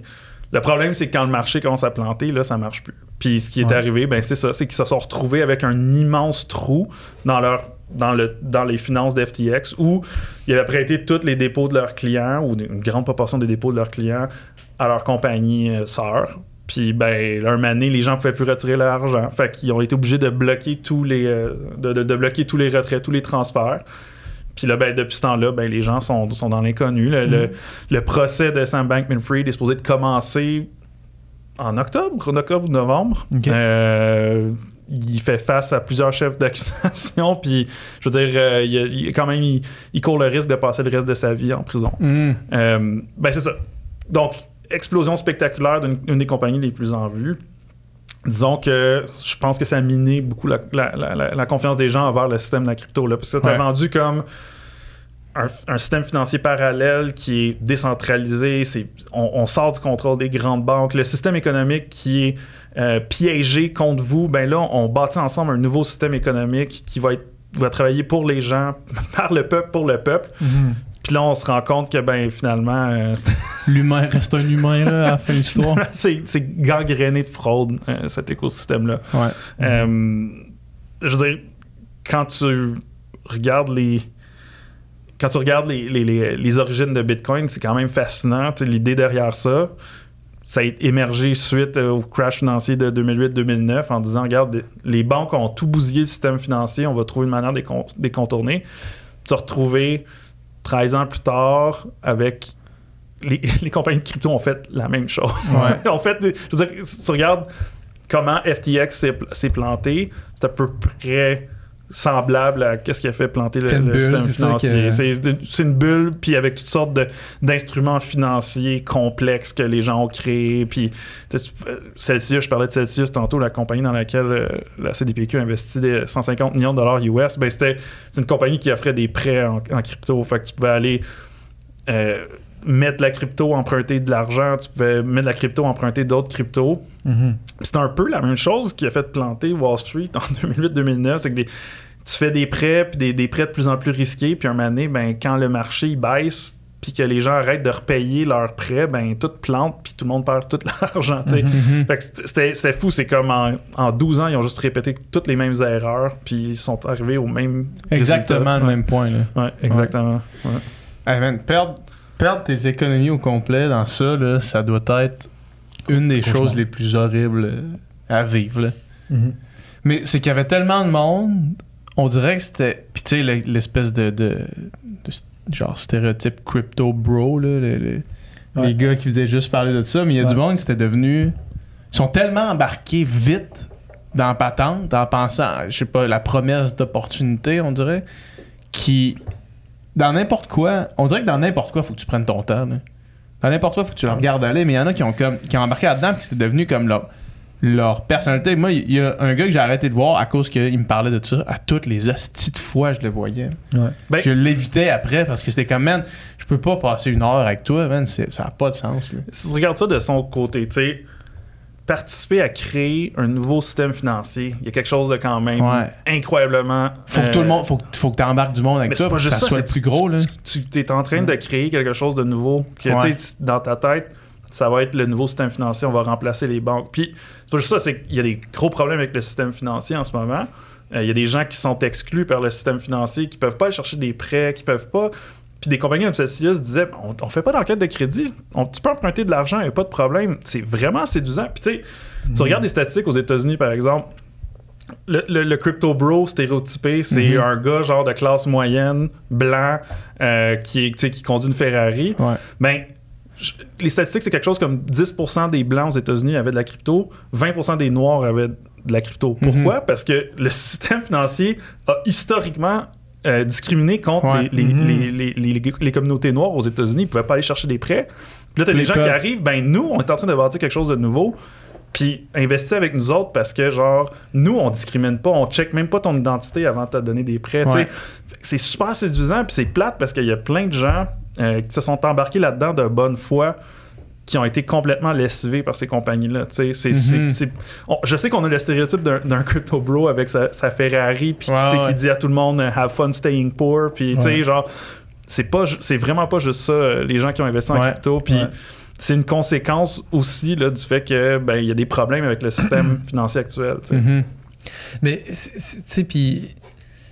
Moi, c'est aussi le- le- les, les NFT, là, que c'est un concept que j'ai que j'ai de la misère à pas voir, pas trouver de l'absurdité là-dedans. dans- Puis, tu sais, c'est juste que j'ai l'impression qu'il y a comme un genre de quelque chose de pyramidal là-dedans, dans le sens que plus il y a un engouement pour ça, plus on en parle, plus on réussit à embarquer des gens là-dedans, ben là, plus ça prend de la valeur. Puis là, tu sais, mettons, on l'a vu avec les, euh, les fameux euh, Bored Ape, là, les Ouais. singes, tu sais, c'est comme le gros hype, là, toutes les célébrités achètent ça, hein, wow, wow, puis là, ça fait monter la valeur, puis là, il suffit qu'il y ait quelque chose qui arrive pour que, comme, ce qui valait euh, Mm. 2 millions en vaut, euh, en vaut 200 000, mais tu sais, c'est comme... Puis tu sais, pour quelque chose qui est intangible, finalement, là, c'est comme si j'ai réussi à te convaincre... euh, hey, la roche, là, là, que j'ai trouvée dans le parking, là, elle est tellement malade, cette roche-là, man... euh, euh, genre, puis là, j'essaie de, de- je réussis à convaincre assez de monde Que la roche est roche qu'elle vaut 20 qu'elle- qu'elle piastres. vaut vraiment cher. Puis là, il y a une- il y, a une enchère. Finalement, je réussis à vendre la roche 10 000 piastres juste parce que j'ai réussi à convaincre le plus de monde possible que la roche était incroyable quand je l'ai trouvé dans le parking. tu sais. Euh, C'est tellement abstrait que ça c'est quelque chose de, Ouais. de bizarre là-dedans. Je dirais aussi que c'est la nature humaine. tu sais, euh, quand j'étais jeune, les cartes de hockey, Ouais. Ouais. c'est un bout de carton avec une photo d'un athlète. genre Ben comme- oui. Oui, c'est un- objet qui est tangible, mais Ouais. tu sais, J'avoue que ça n'a pas de valeur euh, intrinsèque, la valeur qu'on lui accorde comme tout finalement. Tu sais, t'avais genre la, la carte rookie de Wayne Gretzky Ouais. qui valait je sais pas combien de milliers de dollars, mais si tu voyais ça comme un investissement tu l'achetais, tu t'attendais à ce que quelqu'un te l'achète plus cher que toi tu l'as ça, acheté. Fait que ça aussi, c'est pyramidal. C'est qu'il faut tout le temps que tu trouves quelqu'un qui est prêt à te l'acheter plus plus cher. Puis à un moment donné, c'est où la limite? C'est la même chose avec euh, de sais, comme une peinture de Picasso que tu achètes 8 millions de dollars.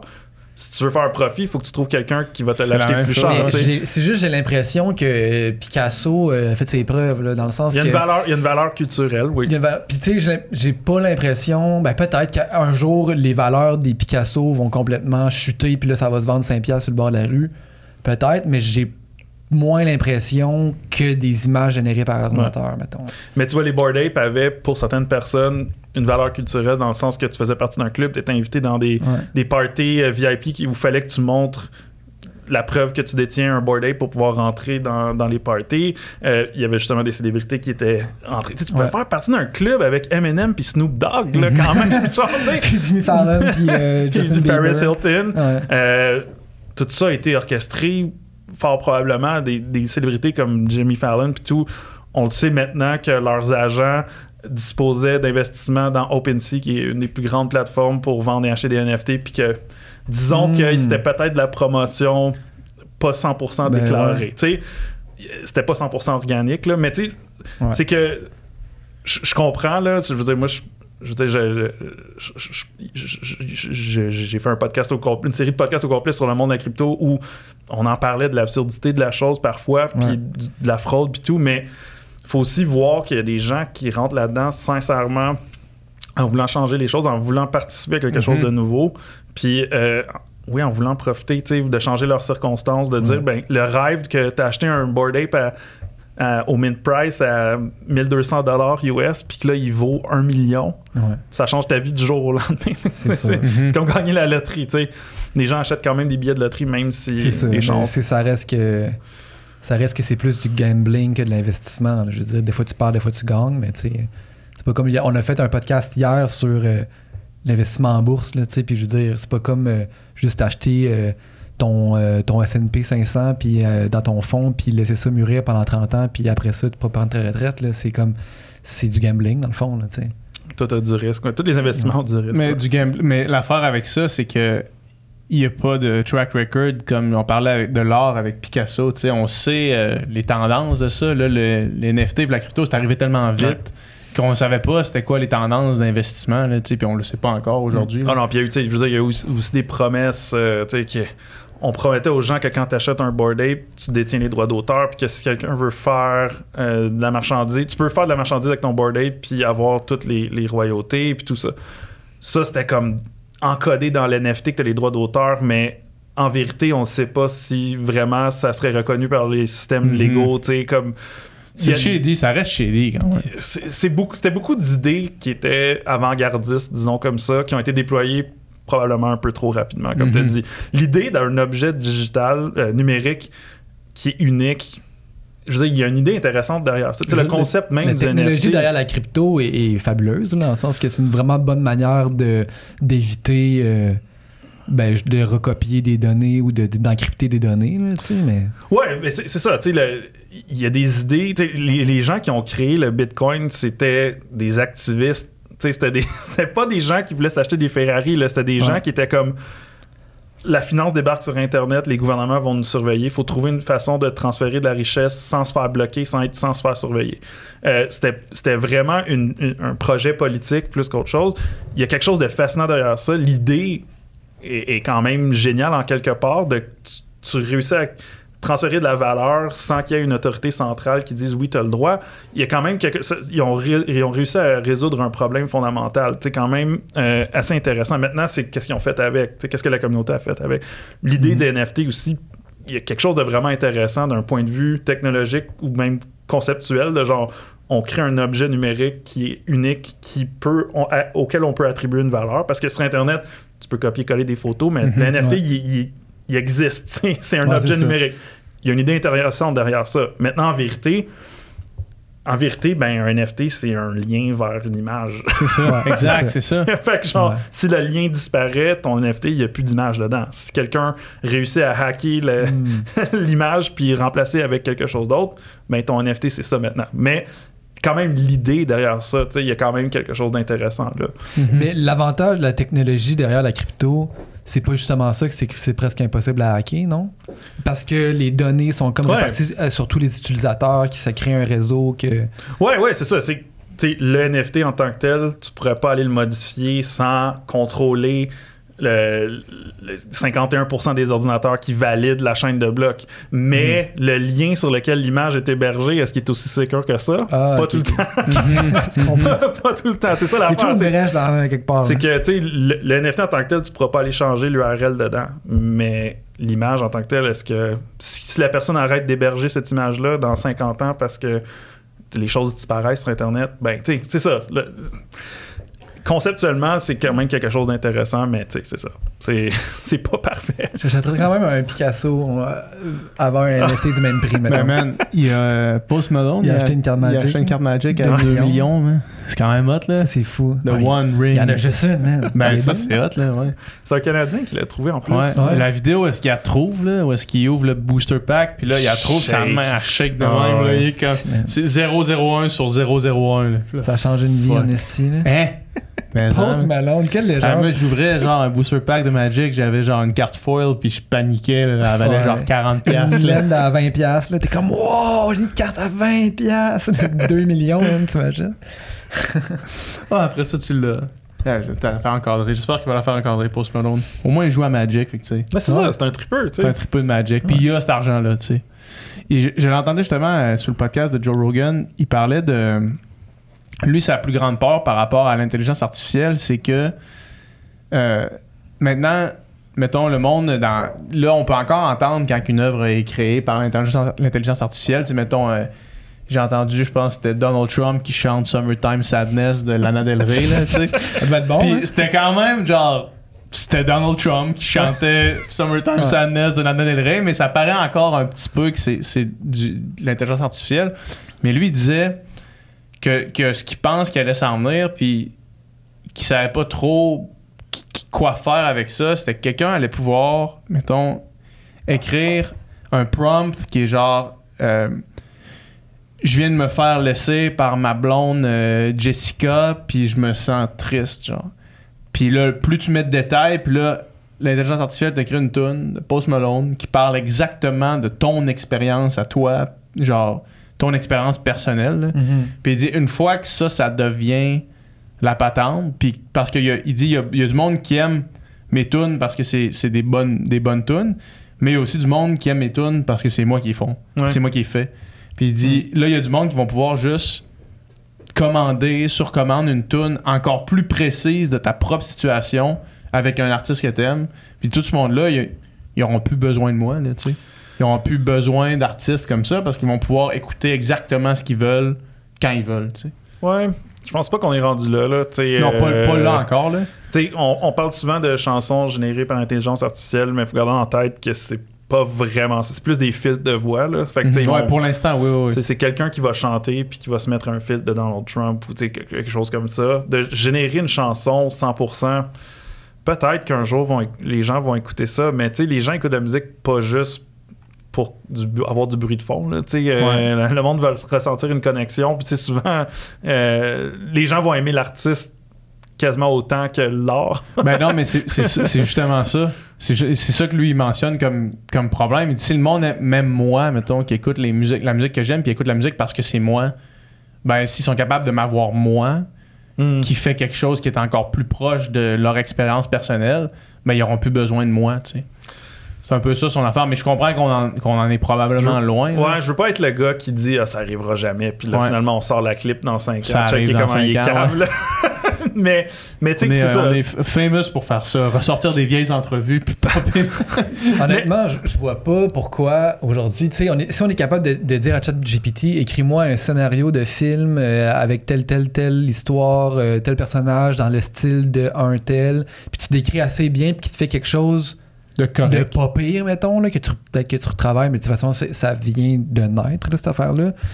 Je vois pas pourquoi tu pourrais pas dire euh, écris-moi euh, une tune euh, où est-ce que les violons sont quand même importants dans le style de Coldplay, mais qui parle de telle affaire, puis que le bridge va sur tel accord, puis nanana, puis qui, qui te le fait. Je veux dire, moi, v'là- v'là vraiment pas longtemps, je, disais, tu sais, jamais l'intelligence artificielle va pouvoir imiter euh, des voix, mettons. Là, je oui, c'est vrai que c'est quand même, euh, euh, ça, ça a été chanté, puis là, on remplace la voix, mais c'est quand même, c'est quand même impressionnant quand même ce que ça fait. Il y a un artiste, mettons, qui, qui a composé une tune, puis là, il dit, préférez-vous ma tune chantée par Kurt Cobain, Dua Lipa ou telle autre personne, tu sais? Puis t'as trois versions de la tune avec les voix, puis tu sais, je veux dire, c'était Kurt Cobain pareil, tu sais.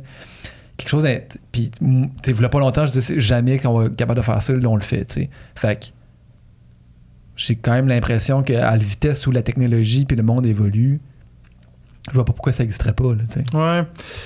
Écoute, je dis ça en tant que personne qui a beaucoup interagi. Tu sais, on, on, on l'a ChatGPT au, au bureau, puis Ouais. on, on y fait faire plein d'affaires pour essayer de voir comment la Mhm. machine fonctionne. Puis je te dirais que tu te rends compte assez rapidement des limites, en tout cas actuelles. là. Ouais, on parle de. ChatGPT 4, tu sais, qui est quand même pas si vieux que ça. Là. Euh, pour moi, en ce moment, des choses comme ChatGPT, c'est un tour de magie. ça donne l'impression que c'est super impressionnant ce que c'est en train de faire, Ouais. mais c'est une illusion. Ouais. Euh, c'est comme un, un magicien qui prend une carte, puis qui, là, il la fait disparaître, puis elle apparaît dans ta poche. On dirait que c'est ça qui est arrivé, puis ton cerveau fait comme Waouh, hey, c'est incroyable, mais c'est pas ça qui est arrivé, c'est un truc. Mhm. Puis, tu sais, ChatGPT, c'est un peu ça, c'est un truc. Tu sais, c'est. Ce que c'est, c'est une analyse statistique du langage humain qui est capable d'établir des liens entre des choses. Puis, quand tu y d'une phrase, il est capable de dire bon, ben, les mots dans cet ordre-là, dans cette phrase-là, ça génère tel genre de réponse. Tu sais. Puis c'est des c'est vraiment c'est un modèle statistique plus ChatGPT est pas capable de penser. Mhm. Euh, puis quand tu, quand tu comprends ça, puis tu lui fais générer beaucoup de texte, tu te rends compte comme. Tu le vois tout de suite. Tu sais, euh, Ah. euh, ma belle-mère, qui, qui est professeure d'université, elle m'envoie un courriel que son élève il a écrit pour, parce qu'il a remis son, son, son devoir en retard, puis elle dit Il me semble qu'il est bizarre ce texte-là. je le regarde, tu sais, ça a pris trois secondes, je suis comme c'est ChatGPT qui a écrit ça. Tu le vois, il y a tout le Mhm. temps les mêmes c'est c'est dur à c'est dur à expliquer mais genre tu le vois le, le- le niveau de langage les phrases ils ont tout le temps la même longueur puis le même rythme Euh, c'est tout le temps tout le temps la même si tu demandes à ChatGPT d'écrire des poèmes par exemple tu sais Ouais. au début t'es comme wow genre tu sais j'avais demandé euh, écrit euh, écrit une tune de Bob Dylan qui parle de genre euh, l'Odyssée d'Homère genre puis là Mhm. ben tu ça parle de l'Odyssée d'Homère puis ça a des mots du genre un peu qui ressemblent à Bob Dylan t'es comme wow c'est vraiment impressionnant mais quand t'en génères plusieurs, tu te rends compte, ok, ouais, non, c'est un truc de magie. Tu sais, c'est- vraiment comme. Ça donne l'impression que la machine, elle réfléchit. Ouais. Mais il n'y a aucune créativité dans le fond, c'est ça. Non, c'est dans le fond, c'est que ce que ce que ChatGPT a fait, c'est que ils ont pris des milliards et des milliards de textes humains, ils ont fidé ça, puis la machine développe un modèle statistique de. ce- les- Elle trouve des liens entre des choses. Euh, puis elle fait juste recracher ça. Elle, elle prédit ce que tu veux entendre par, à- par rapport à, à son analyse. Là, on parle. C'est extrêmement sophistiqué. Là. Je- je- on- vraiment, on simplifie, là, mais Ouais. euh, elle réfléchit pas la machine. Fait que ça fait en sorte qu'elle est super bonne à certaines choses. Par exemple, Bob Dylan puis l'Odyssée d'Homère, c'est deux, choses qui ont aucun lien ensemble, mais capable de trouver des liens entre ça parce qu'elle a fait tellement d'analyses sur des millions et des millions de textes. Euh, mais pas capable de réfléchir. Donc, si tu lui demandes de réfléchir à des problèmes, de résoudre des problèmes qui sont quand même euh, qui sortent de l'ordinaire ou qui nécessitent euh, de réfléchir, il, il est plus capable, ChatGPT. Sais. Puis ça cause problème aussi parce que ben, c'est ça, il, il recrache plein d'erreurs. Ouais. le sait, euh, c'est absolument fou. Là. Si tu demandes à ChatGPT d'écrire, par exemple, ma biographie, parce que, tu sais, j'ai il y a des informations à mon sujet en ligne, mais pas énormément. Il n'y a pas eu énormément d'articles qui ont été écrits à mon sujet, mais ChatGPT va juste inventer des Ils vont inventer des affaires, c'est ça. Il va dire que, je me rappelle la dernière fois que j'ai essayé, ça disait que, que j'avais gradué de l'Université de Toronto. Pas vrai.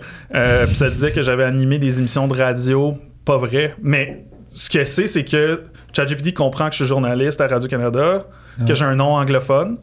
Puis là, dans sa tête, dans son modèle statistique, ben, des journalistes qui ont des noms anglophones, ben, il y a une grande chance qu'ils ont gradué de l'Université de Toronto. Tu sais, il pige dans Mhm, toutes, les, mhm. toutes les biographies de journalistes anglophones qui ont été écrites. Tu sais, c'est comme c'est ça, quand tu, quand, quand tu vois un peu derrière le rideau de la machine, tu te rends compte, OK, il y, a quelque chose de. C'est pas que c'est pas impressionnant, parce que Ouais. quand tu sais comment le- un truc de magie est fait, ça, Ça peut quand même être impressionnant, ouais, il y a une ça. certaine. euh, Mécanique. Il y a une mécanique, il y a, il y a une habileté. tu sais, il y a- euh, Puis ce que, ce que OpenAI en fait avec ChatGPT, c'est- complètement fou, c'est impressionnant d'un niveau technologique, mais c'est ça, ça, ça- ça donne l'impression que la machine, euh, qu'elle a un, un esprit, tu sais, puis elle Ouais. n'en a pas. Elle, elle Mhm. fait juste recracher, c'est ça, euh, son, son analyse statistique du langage humain. tu sais. Ouais, ouais, je comprends. Mais il y a quand même des applications, peut-être pas de ChatGPT, mais tu sais, des applications de l'AI en général qui déjà peuvent remplacer l'humain dans certaines sphères. Là, euh, on en parlait une fois, là, quand on était plus jeune, il y a un gars qu'on connaissait, puis je sais pas qu'est-ce qu'il fait aujourd'hui, peut-être qu'il fait encore ça, il faisait des pochettes d'albums ouais. de métal. là, Mm. sais. Il faisait des hosties de belles pochettes. Pascal Lacaire, son nom. Ouais. Puis, tu sais, c'est vraiment là, des Un espèces esti de- d'artiste de, fou. de là. dessin qui devait prendre une éternité à faire avec le- un souci du détail incroyable. Je sais pas combien de temps ça devait y prendre. Bref, aujourd'hui, euh, je veux dire, tu peux générer ça en 0.2 secondes. là, Son avec, Journey. avec, avec Mid Journey, des affaires comme ça. Je- on avait fait, puis quand on parlait de ça, genre, j'avais écrit Dave Grohl comme personnage de Mario Kart. là. puis ce que ça m'a donné, j'aurais même pas su. Mettons, mettons que c'était ça que je voulais comme pochette d'album, là, mettons. Là. Ouais. Puis j'aurais même pas su quoi demander de différent à un artiste. Hmm. Tu sais, mettons, j'avais ce- j'avais exactement ce que je voulais. J'aurais pas su quoi faire de mieux, mettons, ou quoi modifier pour que ce soit plus de mon goût. C'était comme en un prompt, à peu près 30 secondes de, géné- de- de temps de générer, de générer, puis Hmm. ça venait de faire mon cover d'album. là. Puis c'est quand même inusité comme prompt, là, tu sais. Mm. Mais ouais, effectivement, que ça. Ça puis quand j'ai vu ça, puis quand j'ai commencé à gosser avec Midjourney, j'ai fait. Je pense plus que je vais jamais avoir besoin Beaucoup d'illustrateurs. d'illustrateurs, qui- dans le fond. Écoute, c'est ça. C'est sûr qu'il y, a- il y a beaucoup de gens qui vont au moins tenter de remplacer des jobs avec ça. Tu sais, Ouais, Même si ça fait ouais. pas la job à 100%. Tu sais, genre, on en a déjà vu, là, genre. T'as partagé une photo sur, euh, sur Twitter dernièrement. C'est genre euh, une compagnie qui fait genre Ouais. si vous voulez avoir du fun au travail, Ouais. c'est juste du monde comme qui, qui ont l'air vraiment heureux. Puis là en arrière, t'as genre une monstruosité là. t'as genre une fille qui est comme la face toute décrochée. Ouais, ouais. Puis, tu sais, on- je veux dire, je la vois encore, cette pub-là. Ils ont continué à l'utiliser. Ils l'ont gardé encore. Ok, Non, mais c'est ça. c'est- comme good enough. tu sais. C'est horrible, là. c'est genre assurez-vous. t'as- Je pense que tu disais comme hey, si vous êtes pour utiliser a pas une Midjourney, horreur là, cosmique, genre, assurez-vous que de pas avoir ça. C'est genre on dirait là un monstre en arrière. Ah non, mais c'est c'est ça l'affaire. C'est que quand même que je vous dis que je- les résultats de ChatGPT pis tout, c'est pas si impressionnant que ça.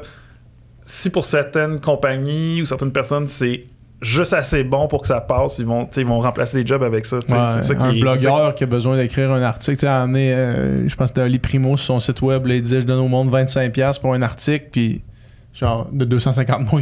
Plus besoin de personne qui va écrire un article de 250 mots. Là. Ouais. T'as besoin d'une personne qui est capable d'en- pondre 50 en une journée avec ChatGPT. Nous autres, on a trouvé des, des, des publicités euh, sur des sites de, de, de, de vente de maisons là, euh, qui sont carrément écrits par ChatGPT. On le sait parce qu'ils ont, ils ont, par accident, ils ont copié-collé le Regenerate Response. Ah ouais? en bas. Euh, et, des, des, des annonces de toutes sortes, des, des, des, des sites de dropshipping. J'ai même vu, je vous jure, un gars qui a écrit un, un message pour annoncer le décès de sa mère avec ChatGPT sur Facebook. là. C'est comme. Annonce message touchant pour ma belle-mère. C'est comme. Quoi dire euh, pour mes vœux à mon mariage, ChatGPT. C'est fou, Ben, tu sais, hein? t'as plein de. tu sais, euh, on a trouvé un exemple, je l'avais partagé sur Twitter, mais une ville aux États-Unis qui ils font un post pour commémorer euh, Juneteenth, là, qui est la, la, la, la fête de la reconnaissance de l'histoire des Noirs aux États-Unis. Puis ils ont fait ça par ChatGPT. puis t'es comme. Est-ce que t'es vraiment sincère? Ça n'a pas de sens. on, on essaie de. On veut reconnaître la communauté noire dans notre ville. C'est comme. Mais t'as demandé à une machine de te l'écrire, genre. Puis. Ça vient du cœur, là, clairement. C'est ça. Mais tu vois, t'as t'as quelqu'un qui. Sa job, c'est de gérer les réseaux sociaux de la ville qui a Mhm. probablement été remplacé par ChatGPT. tu. Mhm. Ouais. Ça, ça arrive très vite, puis c'est ça.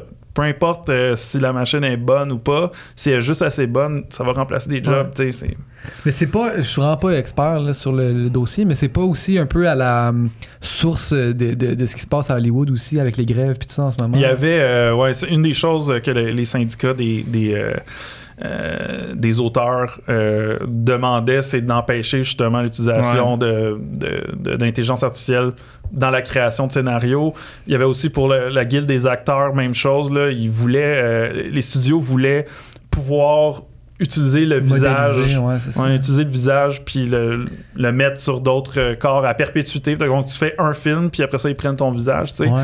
Euh, Mais je pense qu'il y a eu même des contrats là, qui ont été signés, là, tu sais, des, des figurants qui, tu sais, hey, je vais aller faire une job de figuration, puis finalement tu signes Ouais. qu'ils peuvent utiliser ton, visage à, à perpétuité. perpétuité, tu sais. T'es au cinéma avec ta blonde, tu vois ta Tu vois face. ta genre, face par- dans tous les films en arrière. Ouais. Dans Jurassic World, tu te fais pogner par un vélo, par un, un- un dinosaure volant. Mais c'est sûr Qu'est-ce qu'ils vont essayer. C'est sûr qu'ils vont Essayer de l'utiliser s'ils peuvent. C'est, sais, c'est des, des, c'est des corporations. Tu sais, t'as déjà. euh, Il y a une émission de Marvel euh, avec euh, Samuel Jackson, le nom m'échappe, mais le générique a été en partie créé par euh, Midjourney. Là. Ah ouais, hein? Euh, eux autres, ils ont dit que c'était pour donner un look, tu sais, parce que c'est un, euh, c'est un, c'est un- Ça marchait thématiquement avec le thème de l'émission, puis nanana, mais C'est aussi cool que ça coûte rien.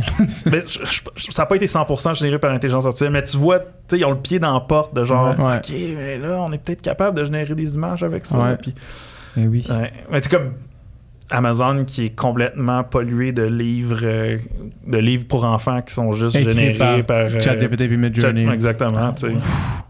C'est comme. Tu peux publier Mais un livre en une heure, tu des compagnies de dropshipping qui décident. Mettons un gars là, dans son salon en bobette là, qui, qui fait générer un livre pour enfants par ChatGPT puis Midjourney, qui fait imprimer ça euh, à n'importe quel imprimeur. Là, ça te prend deux secondes à trouver ça. Puis qui fait un dropshipping par une compagnie qui s'occupe de la logistique. là.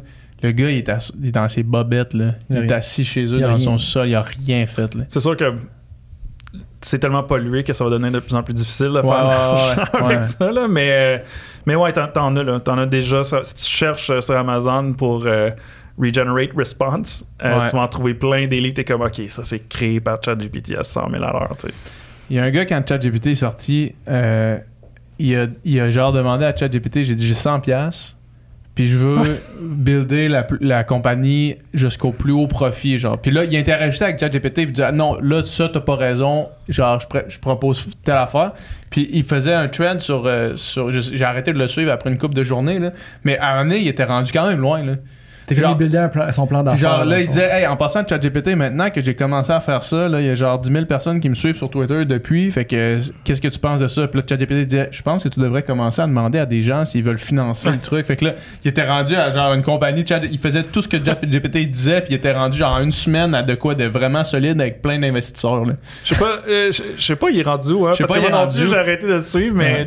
je sais que sa compagnie avait généré profit négatif parce qu'il avait investi de l'argent dans Ouais. des publicités puis tout.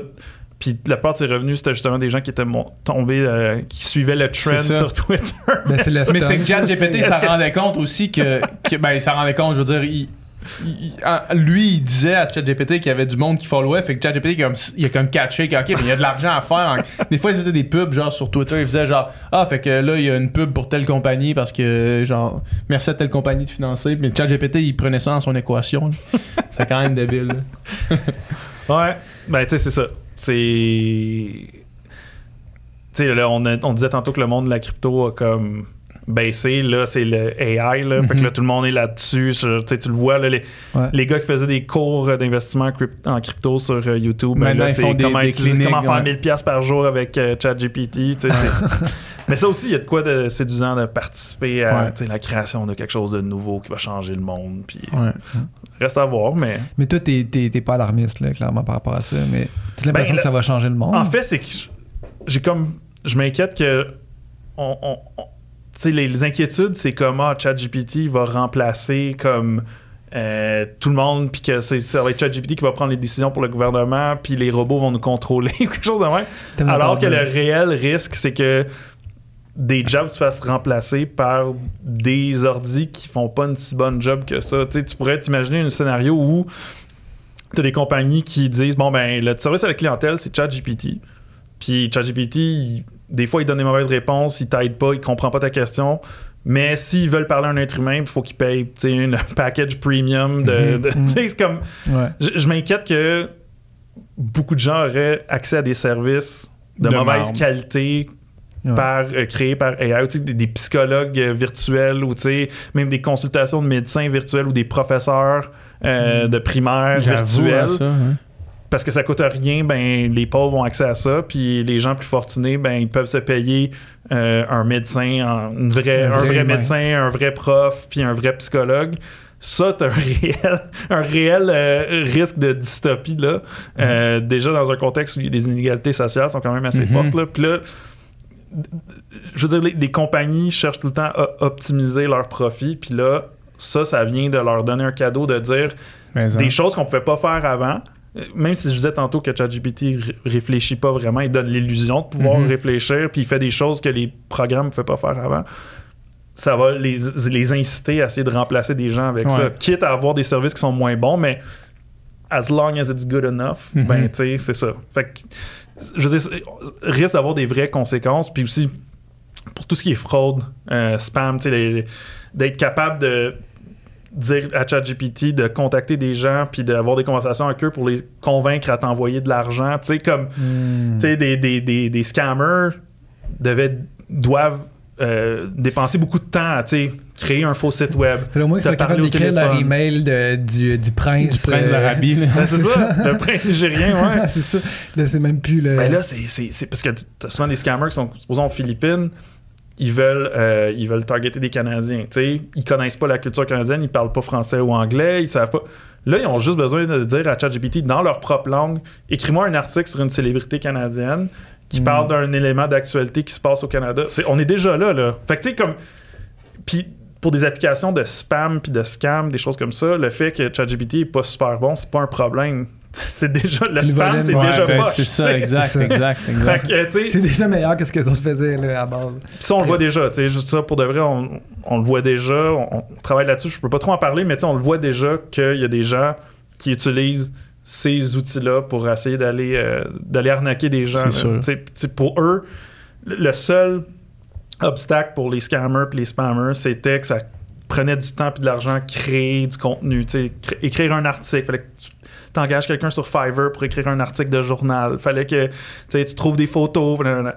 puis là maintenant, Plus c'est besoin de ça. plus besoin, ils ont plus besoin de rien payer. Ils ont besoin de payer un abonnement à ChatGPT à genre 20$ par mois, puis ils peuvent générer infini de contenu infiniment rapidement. Mhm. Puis non seulement ça, créer des chatbots que tu plugues dans l'API de ChatGPT, puis ChatGPT va parler à ta victime pour toi. Fait que ça, c'est des choses que qui sont vraiment inquiétantes. Puis je- c'est ça le problème, c'est qu'on s'égare peut-être un peu en regardant trop loin dans le futur, en disant Ah, mais là. ChatGPT, là, ça va comme On- complètement changer euh, toutes les industries. C'est comme, ouais, mais il y a déjà des conséquences maintenant, là, Mhm. puis ça s'en vient très, très, très rapidement. C'est ça, on n'est pas rendu à Skynet, mais ça s'en vient. ça s'en vient bientôt. Mais puis tu sais, j'ai l'impression que c'est un peu le même problème aussi qu'avec les, euh, les multinationales, justement, qu'on parlait plutôt comme, comme Meta ou comme Google, puis tout ça, c'est que d'un, la technologie est tout le temps euh, euh, en avance sur euh, la compréhension de- du citoyen moyen, puis des gouvernements aussi. Donc, quand c'est le temps de, légiférer ou de- d'encadrer, il est tout le temps trop tard parce que ça a déjà pris tellement d'ampleur. Mais, euh, mais c'est un peu la même chose. Là, là en ce moment, on dirait qu'il faudrait encadrer ça, mais c'est comme le, le- le- l'oiseau s'est déjà envolé. Puis c'est pas, pas juste ça, c'est aussi Mais là, si on encadre trop ça, on va freiner l'innovation. Est-ce que tu veux Mhm. vraiment que, supposons que tu fais une loi au Canada là, qui bannit l'intelligence artificielle, Mhm. farfelu, là, mais Ouais, là, tu te retrouves que ben, la Chine, les États-Unis puis l'Inde, eux autres travaillent sur l'intelligence artificielle, puis nous, non. Fait qu'on va avoir un déficit technologique envers les autres pays. puis genre, tu sais, si c'est la, si c'est la nouvelle chose qui va changer le monde, est-ce qu'on veut vraiment mettre Pas des bâtons dans les roues? Puis tu sais, c'est- extrêmement, euh, c'est extrêmement difficile. Puis comme tu dis, même au niveau de la compréhension de ces outils-là, euh, pour la population puis pour les politiciens aussi, souvent la technologie va bien, bien, bien plus rapidement Ben, que- que- qu'on est capable même de, de- savoir ce qui se passe. tu sais. Euh, puis de, de demander à des politiciens. tu sais, Je sais pas si tu as déjà écouté des politiciens poser des questions juste à Mark Zuckerberg au Congrès américain, puis t'es comme ces gens-là sont responsables de légiférer sur, l- Ouais. sur la crypto, sur l'intelligence artificielle, sur les réseaux sociaux, Ah oui. sur les autos qui se conduisent tout seuls. C'est comme ouf, il y a du chemin à Ah faire. ouais, ça c'était farfelu à un bon niveau là. Le gars de TikTok aussi, là, quand il est allé aux États-Unis. là. Ah C'est ouais, fou, ouais. là. Ouais. Merci beaucoup. Yeah. Merci, merci, C'était super. fun. On va te recevoir dans trois ans, puis on va espérer que. On va espérer que ton optimisme. Non, euh, non, vous allez euh, cloner ma voix, puis euh, Ouais, c'est ça, on aura plus je vous besoin. enverrai de- mes, vous besoin mes réponses par courriel, puis euh, vous les générez. On veut juste Ouais. générer des podcasts dans le fond Ah, par man, non, on n'a plus besoin. Là. Ah, les gars, vous avez arrêté de faire du vidéo. Ouais, ouais. No stress. Mais deepfake là. du deepfake? Deep- Deepfake puis euh, générer. Pour vrai, notre voix existe tellement déjà sur le web que genre c'est On a probablement facile dit tous les mots. Tu sais que ça prend une minute, une minute, hein? À faire. Ouais, avec euh, Eleven Labs, là. Une minute. On l'a fait avec notre animateur Alexis de lanceur. Une minute de- d'audio, puis on a pu générer sa voix. euh, Puis faire dire n'importe quoi? Ouais, ben, tu sais, il y a des paramètres, puis Ouais. c'est un accent français, mais Ouais. assez surprenant. genre. Ah ouais. hein. Une minute d'audio. Fait que vous autres, vous avez des heures et des heures et des heures d'audio. Oublie ça. Crime, ce serait incroyable. je pourrais dire de, de, de couper toutes les tissés puis les genres que je dis dans- en général, je parlerais encore mieux. C'est Ouais. incroyable. Merci beaucoup. hey, ciao. Merci.